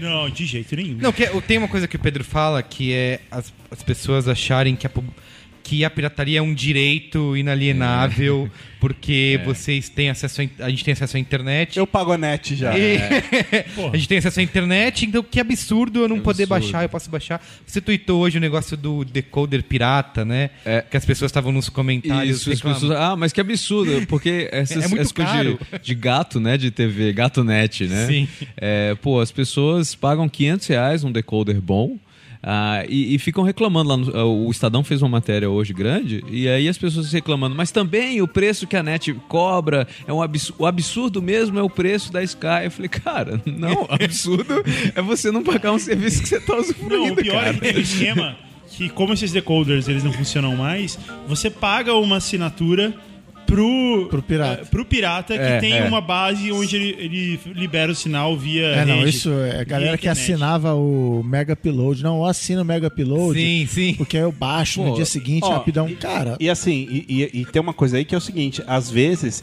o, o pirata, né, o, o Barba Roxa é o seu amigo que fala do decoder, etc. Mas eu vou fazer uma denúncia aqui que é a seguinte: quando esse menino aqui, chamado Carlos Menino, tava namorando a senhora Juliana, antes dela ser senhora Merigo ainda, é, a Ju tinha alugado apartamento. Eu tava lá com o Merigo nesse dia que foram os Ah, caras. instalar lembra a TV, disso? eu lembro. Foram os caras da, da Sky, eu acho, né? TVA. TVA. Foram lá instalar Finada TVA. a- a- a- foram lá instalar a TV a cabo e tal. Aí o cara colocou o decoder, fez tudo, daí ele virou pro Merigo na mó cara de pau. Falou assim: escuta, você não quer todos os canais abertos, não? Daí, Merigo, como assim? Como é isso? Você me paga duzentão e eu abro tudo aqui, os canais pra você. Aí o Merigo ficou olhando pra cara dele e falou: Mas, mas isso é legal? Não, a gente tem um esquema aqui. E se fechar? Te dou meu celular, você me liga, eu venho aqui e abro de novo os canais. e era o cara da TVA. Da- é, como É, se fosse a coisa e na- mais natural E, do era- mundo. e ele tava te enganando, porque na TV era só você colocar um clips no, no decoder do lado É. esquerdo. Ah, assim, é? Tem. É. Fala aí, É, eu, Pedro. eu acho que, na verdade, assim, o, o- a questão, sei lá, eu acho que todo mundo, em algum momento aqui, as pessoas que usaram a internet, estavam explorando a internet, né? Todo mundo. todo mundo já entrou aí Todo no mundo que, que o senhor está torrent. insinuando? Não, não, todo mundo, assim, pessoas. Tá. ouvintes de outros Ouvintes podcasts. de outros podcasts. Aqui nessa mesa não. E, mas, enfim, o- a questão da pirataria, eu falo muito, o termo pirataria é um termo que já é meio estranho, né? Porque ele é, é um- as pessoas, pirata não é, é um cara até meio charmoso, né? O, o Jack Sparrow. o Jack Sparrow, né? A figura meio romântica, antissistema e tal, tem até partido pirata. É, e aí eu até te- eu li um livro recente que o livro em si é, é médio, mas é, a ideia boa do freeloading, né? Que ele fala que um termo melhor em vez de pirataria é freeloading, que é o cara que além de baixar de graça, o freeloader é o cara que é o, o dilema do carona, é o cara que tá pegando vantagem em alguém né, pra, pra se dar bem sem dar nada em troca. Porque, na verdade, assim, se você baixa lá o Breaking Bad, se todo mundo fizer isso, não existe Breaking Bad. É, bem simples a, a história, né? É, e, e você, quando você está baixando e não pagando, você está confiando que algum otário vai estar pagando para você ter o seu direito de, de, de pagar, de, de ter de graça. É, então, na verdade, o que eu acho que falta são as pessoas terem uma certa consciência dos efeitos é, disso. E eu acho que é um problema também na indústria de entretenimento, que eles sempre quando falam assim, ah, a gente perdeu 2 bilhões, hoje mesmo as, as TVs acabam falando, ah, perdemos 2 bilhões. Não, cara, porque nem todo mundo, ga- gato net, seria um usuário. nem sim. todo mundo que baixou lá a centopeia humana pagaria o ingresso do cinema, entendeu? Tudo bem, eu acho que assim tem que, ter- tem que ter cuidado. E mesmo Imagina a sessão de cinema de Centopeia Humana. a reação inicial, né, do Napster e tal também foi muito ruim, criou, criou essa coisa das indú a indústria do entretenimento do mal versus o cidadão lá querendo ter acesso à cultura. Parece que acesso à cultura era algo do bem e pessoas exploradoras de, de- de- da indústria do entretenimento do mal. Mas assim, a indústria do entretenimento, ela, ela é uma enorme indústria, né? Não é assim, e eu vejo isso é, E tem a manipulação das notícias também, né? No caso do. Acho que foi o Vince Gilligan que falou. Ah, é, do Breaking Bad. Eu falei, É, a pirataria. Aí a matéria. Vince Gilligan diz que pirataria ajudou o Breaking Bad. Breaking Bad. Paulo Coelho fala isso. É, é, não, mas o Paulo Mas, Coelho ele, ele mas a pode. frase dele é diferente do Vince É, o, o, o, o, o Paulo Coelho, assim, é fácil você dizer que a pirataria ajudou é, depois que você é bem famoso, assim. É, há, muito, assim. há muito poucos casos de gente nova que efetivamente, assim, a pirataria ajudou muito. Hoje, assim, no, no, no dia de hoje. Porque hoje em dia você tem maneiras legais de divulgar o seu trabalho. Você coloca no YouTube, sei lá, você tem N coisas. Fora que não dá pra você saber, tipo, a Tropa de Elite foi ajudada pela, pela Ah, sim, pirataria? é. Não sei, Não, porque talvez o filme estreasse, as pessoas fossem ver. Cara, vai no cinema. Porque o que ajudou Tropa de Elite era que o filme era bom pra caramba. Então, Então, assim, tem- como é que você vai saber? É porque a imprensa gosta muito dessa narrativa de que a pirataria ajuda. Né? Assim, muito. Tem muitas matérias. Assim. Eu fiquei. eh, Sempre tem, tipo, por exemplo, o Iron Maiden usa a pirataria para saber onde vai fazer shows. É, ele checa lá onde que é mais baixado o disco para show. Só que assim, ele não tá sendo ajudado pela pirataria, ele tá Claro. simplesmente observando Sim, números. Né? É, Tá eu- ganhando menos de qualquer forma. Eu- hoje eu sou assinante do Radio. É, me sinto muito bem, porque eu, eu pago pra mim, pra minha mulher, sei lá, dá 20 reais A pronúncia correta agora é RDO. Ah, Yasuda. eu- obrigado. E aí, Instituto Yasuda de pronúncia. cara, e aí eu, eu acho incrível, porque eu me sinto na, na margem da legalidade. Tô pagando ali, eles estão falando que o artista está recebendo, Tá recebendo. então eu vou confiar nisso e tal. Antes disso, eu confesso que num passado obscuro eu baixava uma certa quantidade gigantesca de O quê? Você, Saulo? É, pois é. Eu nunca imaginei. Acho que é a única pessoa. E eu tenho um amigo que é colecionador de discos, tem, sei lá, 10 mil CDs, compra até hoje. E ele achava isso um absurdo. Assim, a gente tinha embates antológicos sobre como eu era criminoso e tinha que ser fuzilado e tal. E, eu- e o meu argumento para ele era o seguinte: cara, eu tô fazendo um favor. Porque eu sou mais uma pessoa que tá ouvindo essa banda, que tá tornando ela famosa e ela vai ganhar dinheiro fazendo show. Ponto final. Então, na minha cabeça, eu falava assim, cara, eu tô fazendo um favor de dar o Sim. meu tempo pra ouvir Sim, essa banda, sim, sabe? sim. Mas isso, isso é um argumento muito, assim, as pessoas repetem tanto que acham que é verdade, mas assim, eh, não é, assim, show, um, show é muito caro. A gente tava falando de... Antigamente você no tinha lá... Brasil, o show é coisa de milionário. É, não, pra você ter a própria banda, pra banda ter dinheiro pra começar a fazer show, é caro. Músico de apoio, Claro. engenheiro de som, tanto que hoje em dia você O tem Saulo até... ganhou milhões como percussionista. Não, e assim, o Guga tem razão, é um negócio milionário. Nem todo mundo é milionário igual a gente. Mas você tem, mas assim, hoje em dia, e aí quando o, o que está acontecendo na verdade, quando você deixa de pagar por essas coisas, alguém continua pagando. Então o que está acontecendo no Brasil agora, por exemplo, bandas independentes, você pega a lista lá dos melhores discos que eu vi lá no Trabalho Sujo, melhores discos brasileiros do ano. Quatro foram bancados ou pela Oi ou pela Natura. Um foi bancado pelo, pelo edital de cultura do Estado de São Paulo. Então, assim, alguém está pagando. É o edital do Petrobras, é, é a Lei Rouanet. Então, assim, quando a sociedade fala assim, eu não vou pagar, o Estado paga, a publicidade paga, é absurdo. Ela está deixando para outras pessoas escolher- escolherem o que, que vai ser a- a- arte ou não. É, mas- E aí, você pode acontecer, pode chegar só é, em alguns, alguns países, por exemplo, na Espanha e em Portugal, a Espanha simplesmente fechou, a Portugal simplesmente fechou a Secretaria de, de, de Cultura. A Espanha diminuiu em 70% o orçamento. O dia 20, que a diretora de 20%. marketing da Petrobras, é, o dia que a diretora de marketing da Petrobras falou assim, não, acho que não vale mais a pena investir em cinema, Acabou. com o Acabou. cinema brasileiro. É verdade. É, o que, que, que- a, a Oi ou a Natura passarem por uma crise, o que, que vai acontecer com esses editais? O disco lá do, do Vado, etc, são Não, e os outra, 45 você- mil reais que eles negócio de pingam Você lá. deixar a empresa escolher o que é bom e o que não é, né? Tem uma outra área cinzenta É, aí. música com palavrão, por exemplo. É, então, mas não, mas E acontece, assim, Mas tem, tem mas artista. tem, uma outra, tem um outro lado disso daí que, que também é importante falar, que é o seguinte: o Brasil é o único país onde se cobra por ponto adicional de TV a cabo.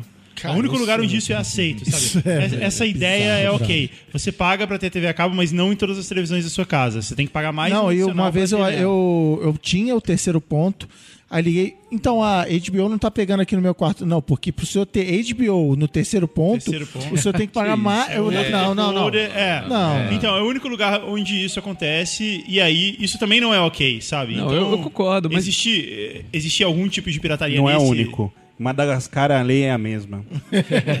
Madagascar, a lei é, É a o mesmo mesma. tipo É, padrão de tomada. Isso, exato. É por isso que a gente importa decoder de Madagascar. Uma das pressões das telecoms agora no, no governo é que eles querem que passe a lei lá que permita que eles cobrem por, por- pelo seu volume de uso.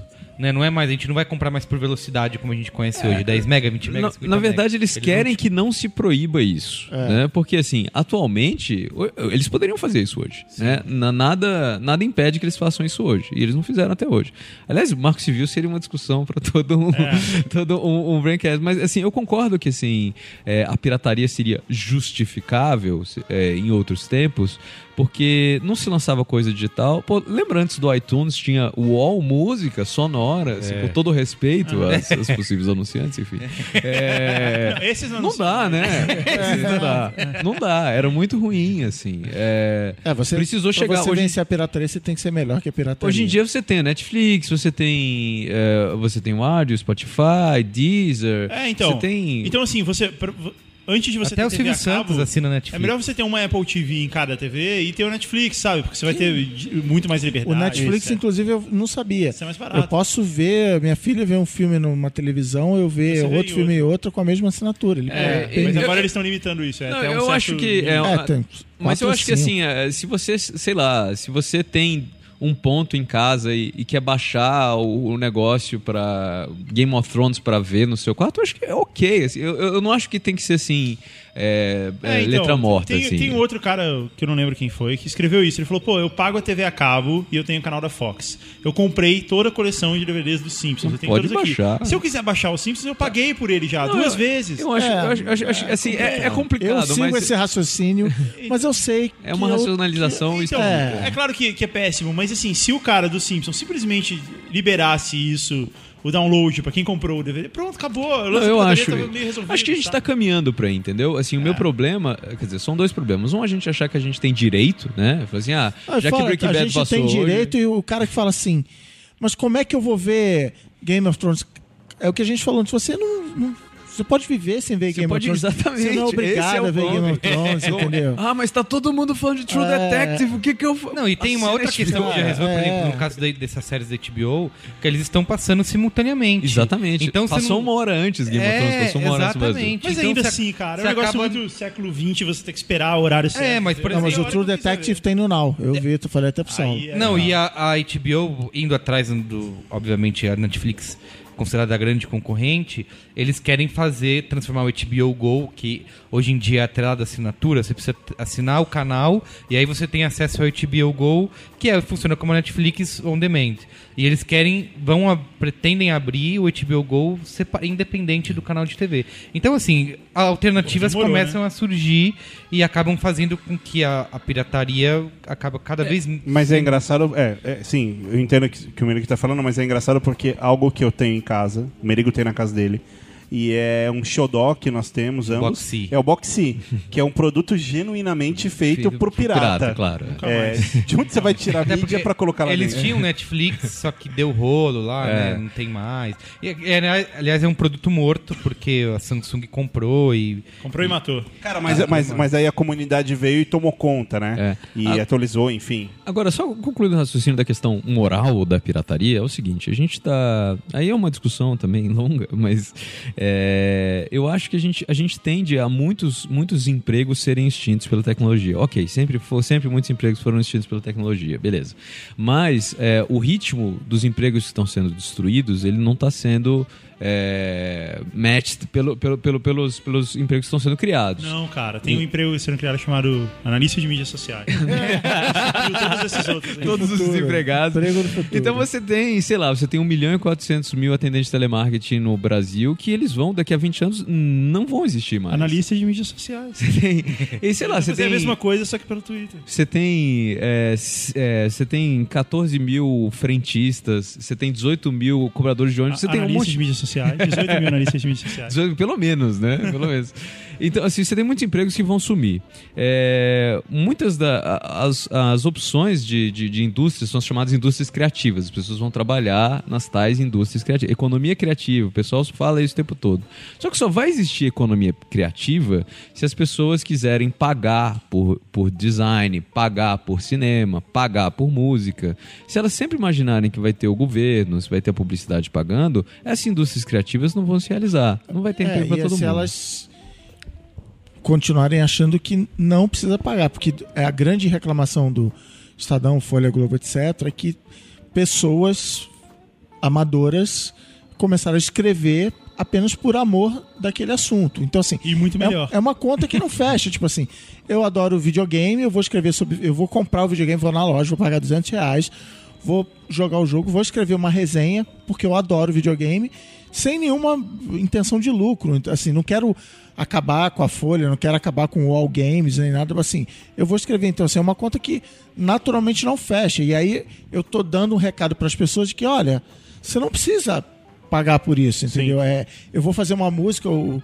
o, o Guga trouxe um violão aqui. Não, não preciso. O Guga vai tocar violão para mim. Então, assim, Eu vou tocar daqui a é uma conta que, que Só não fecha você. mesmo. Só pra você, Cris. É, embora, embora a gente tenha casos também disso que o Chris está falando, por exemplo, o, o Merigo mandou para mim um link faz pouquíssimo tempo que era de um, de um enfim, um jornalista profissional de um jornal, etc., crítico em cinema, fazendo um comentário sobre o Poderoso Chefão, falando assim, poxa, é, vai passar agora o Poderoso Chefão 2 e é um mistério isso de por que, que um filme é tão bom, né? Por que, que gostam tanto desse filme? Mas é um mistério isso. Quer dizer, o cara é um profissional, pago pra fazer uma análise dessa, e qualquer, qualquer amadora, qualquer cinéfilo apreciador lê isso e fica puto. Fala, meu, esse cara é mongol, esse cara é louco, né? Mas Porque, afinal de contas, o, o jornalista ele é tão amador quanto o leitor, exceto na arte de escrever. Ele escreve bem, sabe apurar, sabe pesar isso, aquilo, mas ele entende de economia, ele não fez faculdade de economia, ele não Sim. fez faculdade de cinema, de... Quer dizer, ele, isso, isso, no- isso no Brasil, né? Na verdade, em outros países, é, sei lá, no, na Economist tem muito poucos jornalistas de formação, né? Todos eles são formados em alguma outra coisa. É, Ou seja, virou Brasil. Essa, essa é uma outra discussão. mas, Próximo mas assim, você vai é, ver. mas, mas, por exemplo, você tem empresas, falando em empregos, né? Tem um exemplo lá, a Kodak empregava 140 mil pessoas, no final de 2012 foi vendida por 500 milhões de dólares, o Instagram em- empregava 13, o WhatsApp empregava 50, né? E são vendidos por bilhões. Então você precisa de muito menos gente para criar muito mais valor. Você cria um Easy Taxi 99 Taxi, você coloca todas as radiotáxi no chinelo. Sim. E beleza, ninguém gosta delas. Mas. E é, a agricultura e o... mas, mas o problema é assim: a agricultura morreu por causa da tecnologia, as pessoas foram para a cidade. A indústria matou os empregos, quer dizer, a revolução industrial matou alguns empregos, as pessoas foram para o setor de serviços. Só que o problema é que a tecnologia está acabando com alguns dos empregos do setor de serviço: caixa, atendente de telemarketing, eh, limpeza, enfim, N empregos num ritmo muito grande. E elas vão voltar pro campo e plantar um Ou, ou isso. ou plantar maconha, né? Que vai ser legalizado. Famoso- Pronto. Maconha, resolvemos, resolvemos. O famoso Por isso plantar tá sendo liberado. Ou aprender a programar. Pode ser. E aí? Vamos ao qual é a boa? Vamos, vamos ao qual é boa.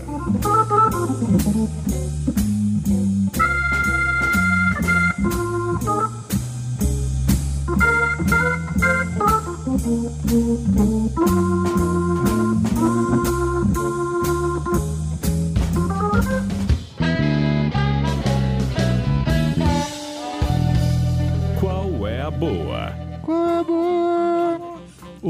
só porque o Guga falou que odeia quem usa Evernote. O meu qual é a boa, eu guardo no Evernote e não tá sincronizando com o meu telefone. E olha só. Então é essa. Antes de, de a gente fazer o Qual é a Boa, eu quero fazer uma denúncia. Denúncia. O Lucas Lira não está atualizando o site verdade. Qual é a Boa do Cara, Braincast. e- Eu, ele- eu ele quero... Foi demitido? Vamos Não, cortar o tá pagamento. pagando É, o salário é dele, isso que eu ia né? falar. Corta o pagamento imediatamente. Ô, Lucas, eu queria dizer o seguinte. Tá decepcionando milhares. Eu dependo do seu Tumblr, porque às vezes eu não sei se eu já falei no Qual é a Boa. é Eu vou lá ver. Deixa eu ver se eu já falei dessa parada. É a aqui. minha situação hoje. Eu não sei qual foi o meu último Qual é a Boa. Não lembro. Então, pô, dá o Twitter dele aí pra galera reclamar. Não, É o. Delira. arroba D-E-L-Y-R-A. Isso, Ah, pode reclamar isso. diretamente. Eu vou, eu vou postar agora. Quem vai começar qual é a boa? Eu não me lembro qual foi o meu último. eu posto. Cristiano? Eu, eu, então, vamos lá. Já dei um spoiler aqui, o meu primeiro Qual é a Boa, então é o Duolingo. Não é novo esse aplicativo, eu só descobri ele agora. Você estuda idiomas sem sair de casa. É uma corujinha. Uma corujinha verdinha. Isso. E é bem legal, já estou no nível, acho que 9 do espanhol, hablando para carajo. E recomendo, é todo Cara, gamificado, eu fiquei. bem é legal. isso que- uma coisa do Duolingo que eu acho que todos esses outros aplicativos maléficos criaram. Que eu, em qualquer momento, eu espero que ele vai aparecer alguma coisa pedindo pra comprar. Novas É, lições, é, é. novas não sei o quê. assim, não, cadê, qual é, né? É, eu fiquei What's assim, the catch? assim, eu, é? eu entrei pra ver todos os níveis. Não, não estão todos aqui. Eu vou fazer o básico, É. aí ele vai querer que eu compre. Não tem. Cara, Então, eu instalei o Duolingo é. e eu fiquei, tipo, muito tempo meio que num dilema de assim, qual será o próximo idioma, sabe? O que, que eu estudo? Sim. e aí eu fiquei nesse. Mas eu tô falando sério, eu fiquei uma semana pensando nisso. E aí eu, eu fui é, meio que afunilando, né?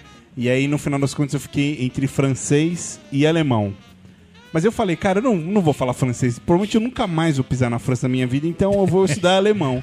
Aí eu fui lá, Duolingo alemão. Cara, durou dois dias, assim.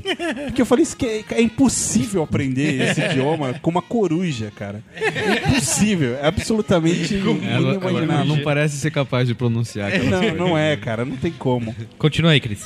Não, o outro que eu tô já desde o da, do início da temporada enrolando, mas sempre coloco coisas na frente, é o Assassin's Creed 4. Black Flag. Black Flag. Da que- Ubisoft. Da Ah, Ubisoft. não, não tem mídia. É, não tem mídia. Que é. Eu nem joguei o 3.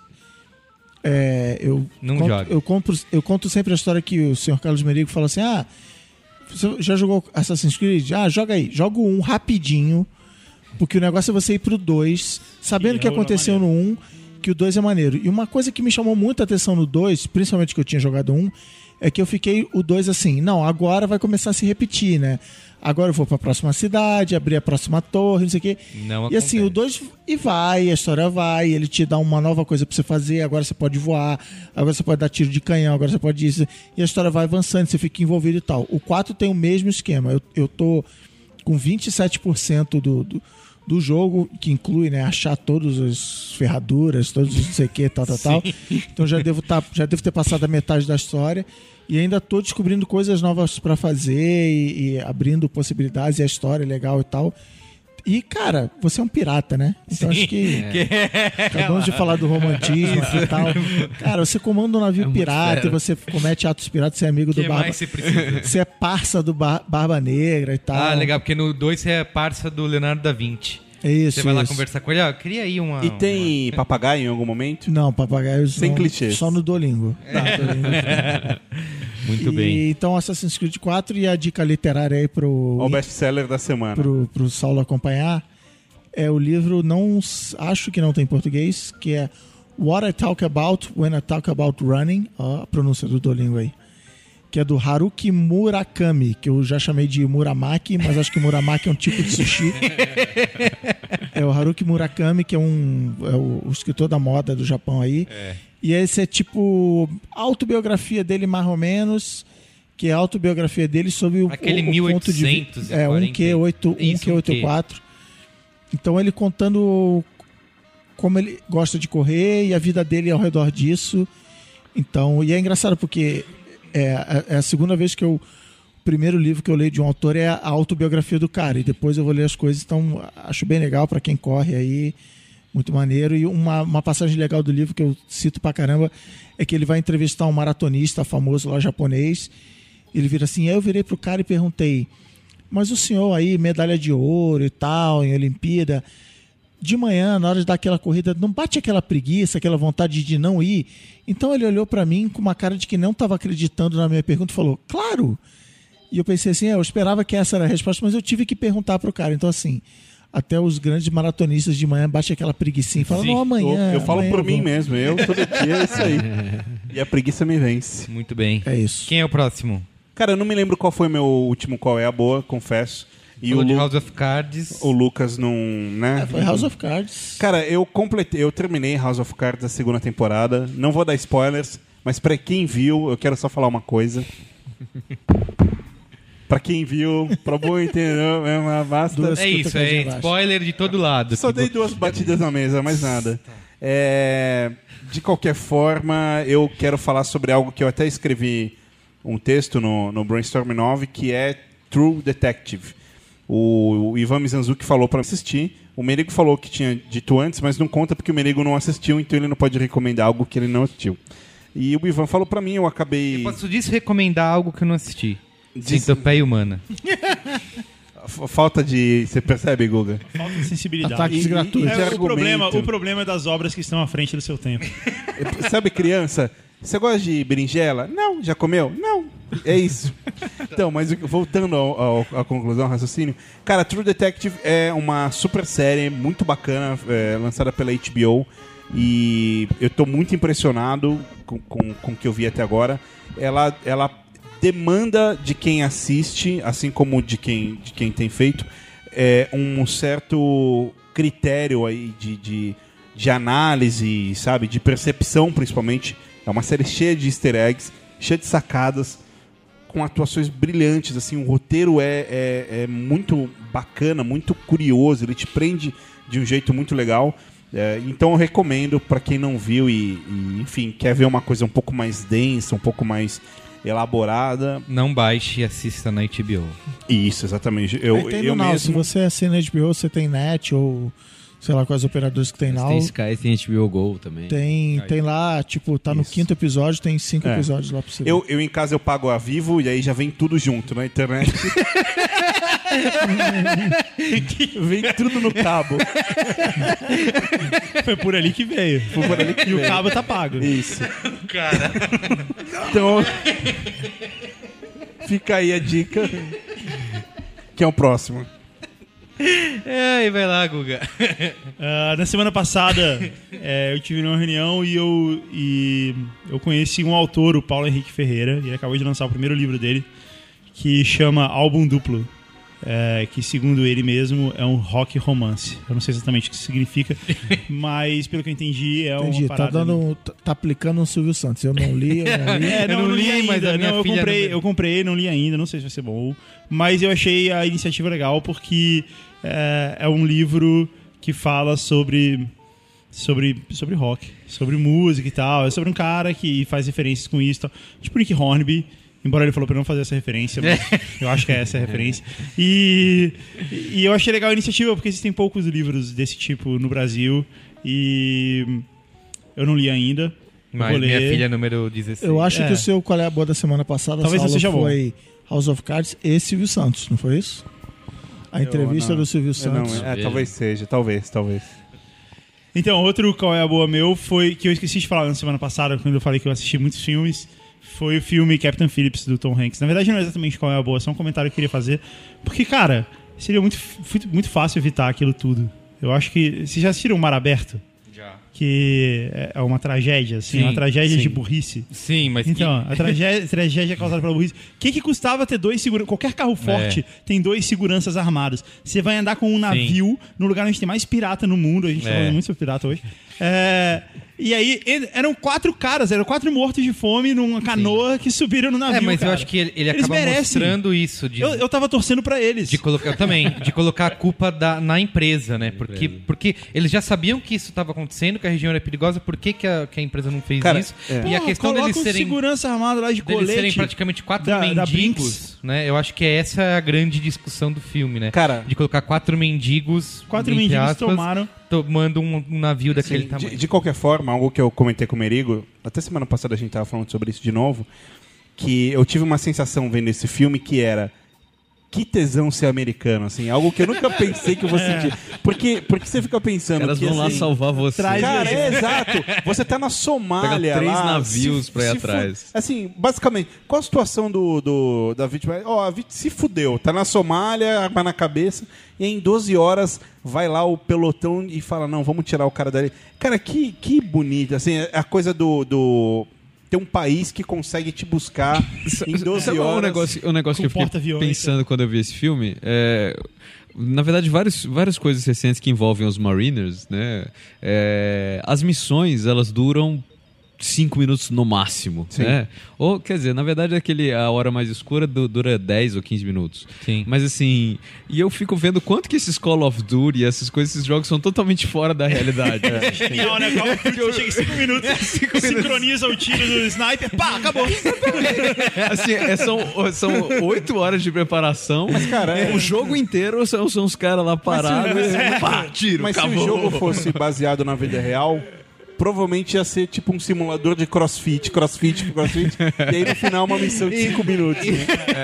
a, a missão ia ser pega a bola, joga pra cima, sobe o caixote, desce o caixote, mergulha, tira. Ia ser isso. E É tem, um, e tem um filme sobre isso, Soldado Anônimo, que é justamente um cara vai pra guerra do Iraque, é um, é um sniper, e ele passa o filme inteiro esperando, né? Assim, alguém aparecer, e o cara fica doido. Mas ninguém então, aparece. Mar Aberto é um filme onde um casal vai mergulhar, sei lá, Sim, na é o filme inteiro nisso, né? É, e aí eles são esquecidos lá pelo, pelo, pelo barqueiro que levou eles pra mergulhar. E aí eles ficam. Eu vou dar spoiler do filme, tá? Quem não assistiu Não, ainda. também sabe. filme, sei lá, de É, 2002. Aí eles ficam lá no mar, falando, putz, e agora? O que a gente vai fazer? Eles estão em alto mar, não sabem nem pra que lado fica é, o continente. E eles ficam lá e eles morrem. Eles Esperam a morrem. morte. é. É, e, e quando você assiste, você não fica assim, meu Deus, que errado. Você pensa assim, tá aí. tá aí, tá aí. Tá. Teve o que Tá mereceu. É, tá aí, Darwin. Você torce pela natureza, você torce pelo tubarão, sabe? Porra, olha aí comida pra você, vai lá. Aí, teve Mar Aberto falta de 2. sensibilidade. Que é Teve pior Mar Aberto ainda. 2? Mar Aberto 2? Por quê? É pior ainda, cara. Eles, tão, eles vão num iate. Caem no mar e formam uma centopeia. É quase isso. Eles vão. Eles vão. No... Virou minha característica aqui, né? Filme. Eles vão pro mar, no iate. sabia que e aí, existia, olha velho. só, eles vão mergulhar. E aí eles esquecem de pôr a escada pra voltar pro navio. Então, o filme inteiro, eles é, boiando em alto mar, do lado do navio, pensando, caralho, como a gente vai conseguir voltar pro navio? Nossa senhora. E aí, e é uma galera, assim, não são só dois, são uns cinco. Tem e aí eles começam, isso. eles começam a ficar. é, eles começam a ficar malucos e matar uns aos outros acidentalmente. Tem um que fala assim, pô, a culpa foi sua, foi sua. Eles começam a se bater, Ah, um cara sempre. tava com uma faca, matou o outro. Sim. Ah, meu Deus, matou o fulano.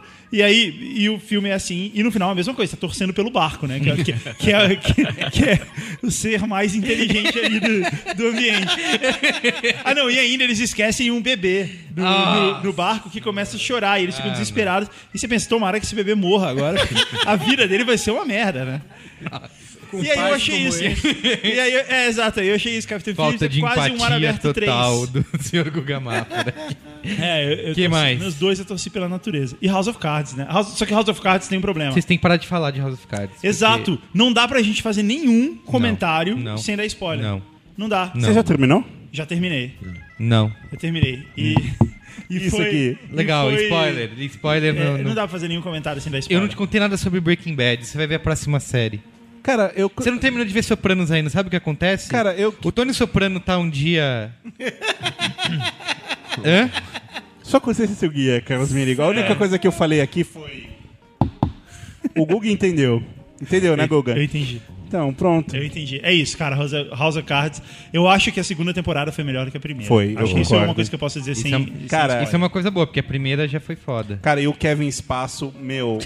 Animal, velho. Animal. O cara é. Kevin Parabéns. Espaçoso. Como, como diz o Google, parabéns, cara. Parabéns. Você tá Mas fazendo o seu trabalho bem feito. Mas tem uma coisa que, que eu até falei no Twitter quando eu tava assistindo alguns episódios.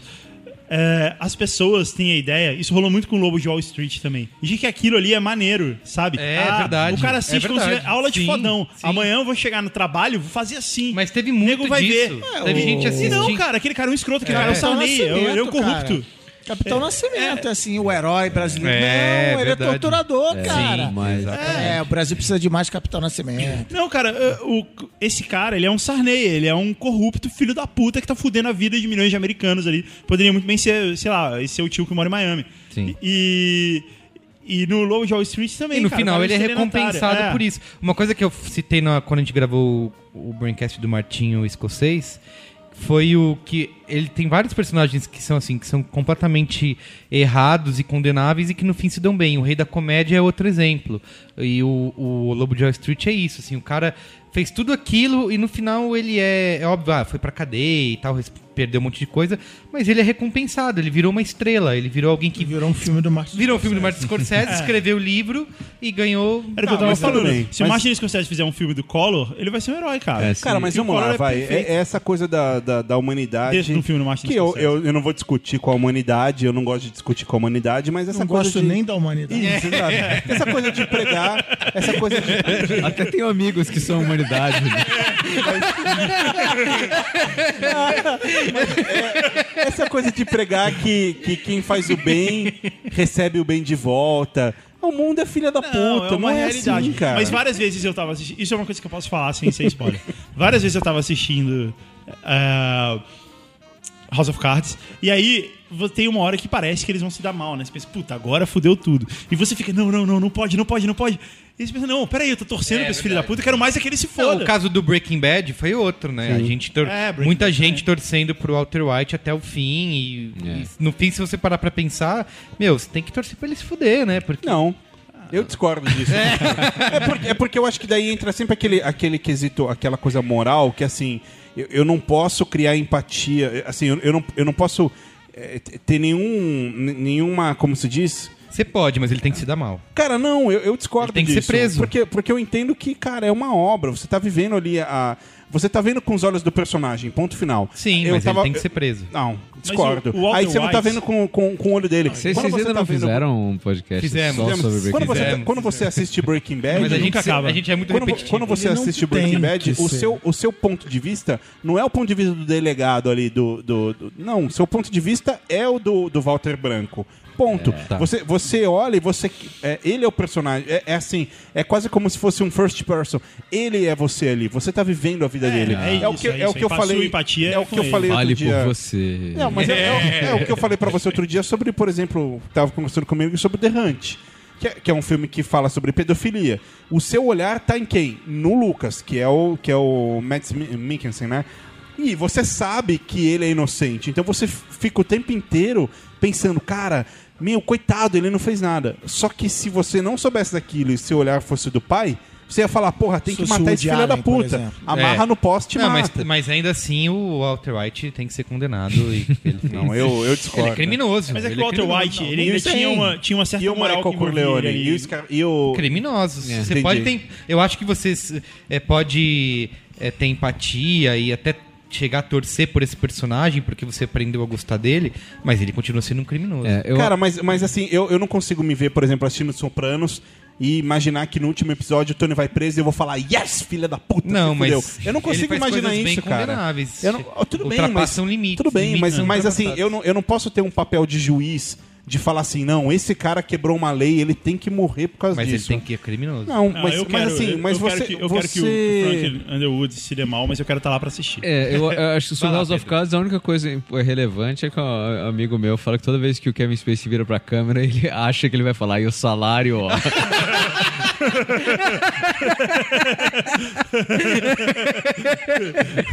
Mas bom, essa foi a minha participação. É, É, e a gente podia terminar, né? Nerdcast. Bom, é, eu queria recomendar o meu livro, na verdade. Eu queria recomendar um outro livro que eu li recentemente chamado The Circle. É de um cara chamado Dave Eggers. Eu acho que a Companhia das Letras vai traduzir ele, mas só no final do ano. Você tem que ler agora, cara. Você não pode esperar até o fim do ano. Li no original. É, mas. Eu li do inglês. Se você, se você esperar, foi um dos livros mais badalados lá fora. Basicamente, ele, ele imagina uma empresa chamada The Circle, que englobaria mais ou Ah, menos o Facebook e o. Google. Eh, e até a É Amazon, o assim. Google Plus. Google. É, imagina se o Google Plus fizesse sentido de fato. né? É, então é uma empresa sensacional, todo mundo gosta, todo mundo admira. Ela traz N praticidades, mas aí. o- e, e todos os personagens do filme acham sensacional aquilo. É, só que, enfim, eu não, não vou dar muitos spoilers do livro, mas é basicamente merda, a- é, o que a gente o que a gente é vendido, mesmo o que é vendido como utopia, como coisa muito boa, né? O livro ele coloca assim, por exemplo, o, o- trabalhar no Circle é muito legal porque tem festa todo dia, tem videogame, é a ideia do, do Google como traba- trabalho elevado à milésima potência. E aí tem festa todo dia, os caras começam a construir quartos no, no campus do, do Circle. E aí muita gente acaba a festa e dorme. Aí eles aumentam os quartos. Aí eles constroem canil para as pessoas, né? Levarem e tal. Então, assim, é, e, e os, os, os, os gerentes ficam falando assim, mas as pessoas mais legais do mundo estão trabalhando aqui. E as pessoas criam essa ilusão e eles acabam não tendo nenhuma outra vida que não seja o trabalho. Então, na verdade, o bom é que o, o, o livro Qualquer não faz. semelhança com a realidade é mera O livro não faz nenhum. Sexta-feira pra mim, isso daí. o, li- o livro não faz nenhum julgamento, assim. Inclusive, os personagens acham aquilo o máximo o tempo todo. O Mas. livro tá fazendo o julgamento, mas beleza. não, mas é... não, mas é- é a maneira com que é apresentado é, é- é sempre tratando isso e a gente é é sempre para colocar em xeque as coisas que são vendidas como comodidade É. e, e como ideais. Na É, essas verdade. empresas que dão todinho pros funcionários grátis é, é tudo vilão, cara. Zombie Evil. É óbvio, é óbvio que isso tem uma segunda intenção. cara. É óbvio que o Todinho Não pode acabar mal, isso é. vai acabar mal. Muito Mas bem. é isso, The Circle, Dave Eggers, muito Quero bom. te perguntar uma coisa. Você leu o seu próprio livro depois de impresso? Eu sempre quis perguntar isso pra um autor. É... Não, Não. eu li no eu li no, no Kindle, na verdade. E eu fiquei puto que, que escapou algumas coisas de revisão. é muito triste, cara, porque Você não tem mais como mudar. é, isso. não, é porque é um Não, processo post. No Kindle dá É porque é um processo bem complexo, assim. Tipo, você entrega, a editora lê, aí depois tem uma preparadora de texto, uma pessoa fantástica que chega lá, tem. Sério, tinha capítulo que Preparadora de tinha. texto? Tinha Que dois legal. mil. É, isso é uma outra vantagem. As pessoas falam assim, ah, viva os independentes, independentes, mas olha, eu tenho uma editora que discutiu o livro comigo dois anos, me deu um adiantamento, é, contratou um designer italiano para fazer a capa, né? Teve uma Saulo preparadora. Melete. É. teve, teve uma preparação. é, teve uma autora já que tinha escrito 10 livros e pegou o texto e tinha lá. Tinha, tinha capítulo que tinha 2.800 marcações lá no Word pra eu, pra, eu, pra eu ver se fazia sentido ou não. Então, assim, tenham cuidado. E mesmo depois de tudo isso, depois de tudo isso, depois de eu validar as revisões, teve uma última revisão. E algumas coisas passaram e eu fiquei muito puto.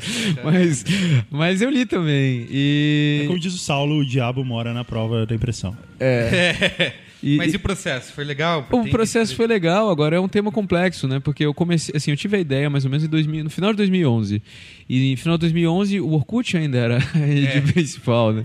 O problema de você falar de alguma forma sobre tecnologia é que você tem que mudar um pouco os seus exemplos, etc. Tem que ir calibrando. Às vezes você pensa uma coisa, eu começo o livro, a, a ideia era bem de, de uma forma meio radical, e depois você vai melhorando e tal. Então, esse livro foi reescrito três vezes inteiro, basicamente. É, então, o que eu imprimi é o melhor que eu achei no momento. Mas eu, eu tenho, assim, eu me orgulho de mudar de opinião várias vezes, né? E, e eu acho que... Mas o livro tá legal, assim, eu tô bem satisfeito, li depois e achei, eu falei, ó, boa. Até Pô, sublinhei, legal. eu falei. eu já tinha visto, você tinha falado que ia lançar o livro. E foi uma coisa que eu te falei que eu me surpreendi porque eu acho que o título engana, assim, né? Porque ah, parece que vai ser um manual quase de autoajuda. Ah, com dicas de como você usar melhor a tecnologia, nananã. Só que no fim é uma, tem um monte de reflexão e um monte de perguntas que te fazem pensar sobre o seu próprio comportamento. É, então, ele- acho que ele é mais profundo do que diz a capa, assim, sabe? Acho que vale bem a pena por isso. E, Olha aí. Obrigado, obrigado. É, e aí, quando, cara, quando eu tava lendo, eu falei, meu, a gente tem que fazer um programa sobre isso, porque são vários temas que a gente. É o- Esse é o ano do Busque Conhecimento. no Busque conhecimento. Braincast. Exatamente. O Braincast começou em 2014, mas eu ainda não dei meu qual é a boa, eu quero fazer rapidamente. É, rapidinho, eu assisti no fim de semana o 12 anos de escravidão, que é, eu acho, eu não entendo por que, que demora tanto para chegar no Brasil um filme. É, aliás, a gente falou de pirataria. Esse é um caso que eu acho que as distribuidoras são. É óbvio que a justificativa não vale, mas é um filme que fez um, um grande sucesso em premiações, em festivais. E ele chegou aos cinemas no Brasil ao mesmo tempo que a pirataria, ou se você entrar no iTunes. Não precisa nem ser pirata, se você tiver uma conta é, americana no iTunes, você compra o filme online. Então, assim, aí lança o filme numa semana, logo depois que já foi lançado na internet, sabe? Em vez de aproveitar um Sim. buzz anterior, enfim.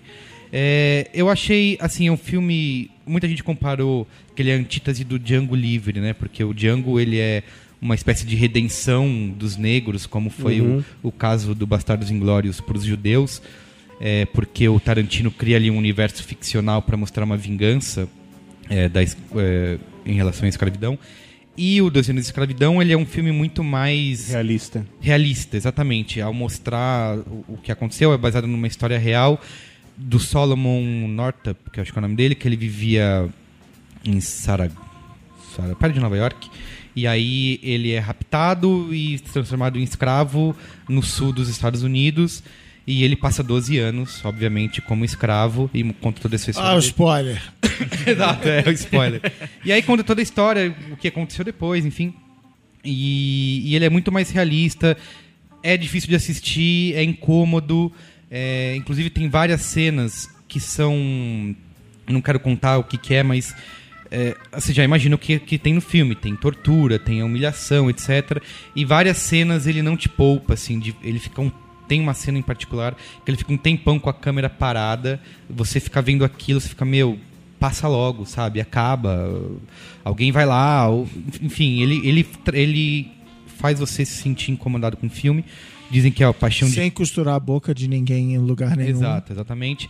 Assim, eu acho que cinematograficamente falando, ele não. Como cinema, eu não acho que ele seja surpreendente a ponto de.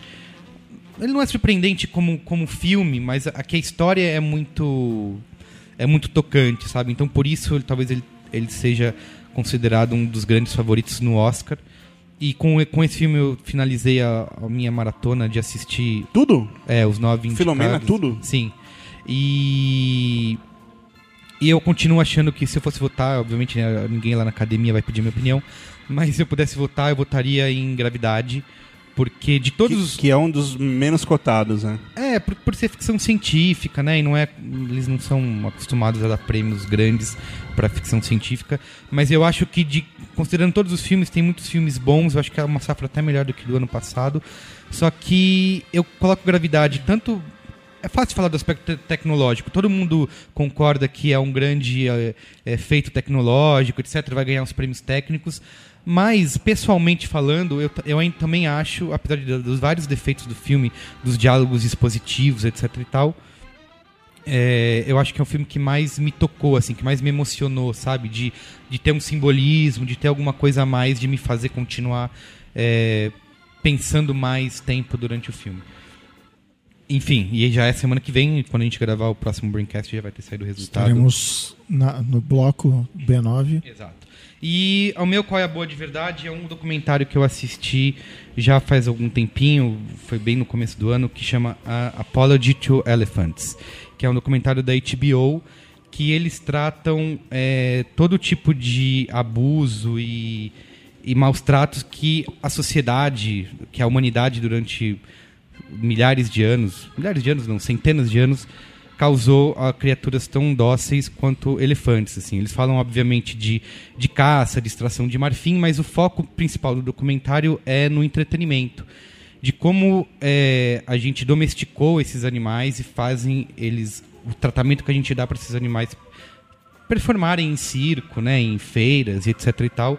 E assim, ele é bem legal porque tem, traz depoimentos de vários criadores veterinários, traz e o que eu acho sempre mais forte é que traz depoimento de gente que trabalhou em circo com esses animais e conhece o comportamento deles, de, de, de mostrar como é bizarro e de como é completamente nonsense você tirar um elefante da, do seu habitat natural e colocar dentro da cidade mais uma vez, tem várias imagens que também são fortes, é uma coisa incômoda de se assistir, porque eles não estão ali felizes fazendo aquilo, né? Eles não eles não estão ali, ah, porque eles estão ganhando comida, eles estão porque eles estão sendo maltratados, porque eles têm os caras têm o bull hook, bull hook, né, que eles espetam eles nos treinamentos, amarram com cordas e na hora de performar no circo, eles já sabem que aquele negócio traz dor, então o, o cara lá, o treinador, não precisa espetar ele pra fazer. Então todo mundo acha que é um comportamento natural, que eles são, que os elefantes são assim, né? E são, ah, eles ficam felizes e são sociáveis, etc. E quando eles são forçados a fazer isso. Na verdade, eles são grandes filhos da puta.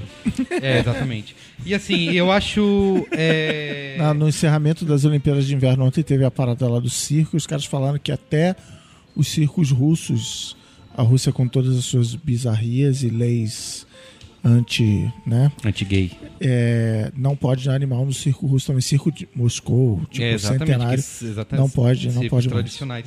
E assim, eu acho que é uma coisa legal porque ele é um documento na linha do Blackfish, né, que que não é da, o Blackfish não é da, da HBO, é da CNN. Aliás, entrou na Netflix hoje para quem quiser assistir. É, ele mostra, tem muita gente que fala assim: "Ah, esses documentários são tendenciosos". Porque, ah, por exemplo, do Blackfish não foi perguntar a opinião da SeaWorld. Na verdade foram, Foi. só que a SeaWorld não quis se manifestar, porque acha que, enfim, tudo tem um viés. Só que, na minha visão, tá, não tem uma questão como o outro lado, né? Porque o outro lado não fala. Então você não pode perguntar para a SeaWorld o que ela acha disso, e nem para um circo que usa animais o que eles acham disso. Porque é a mesma coisa que você perguntar para a GM o que, que eles pensam da poluição do ar, por exemplo. Então, o só no- quando ele fala assim, ah, a gente tem as baleias aqui, mas elas não sofrem maus tratos.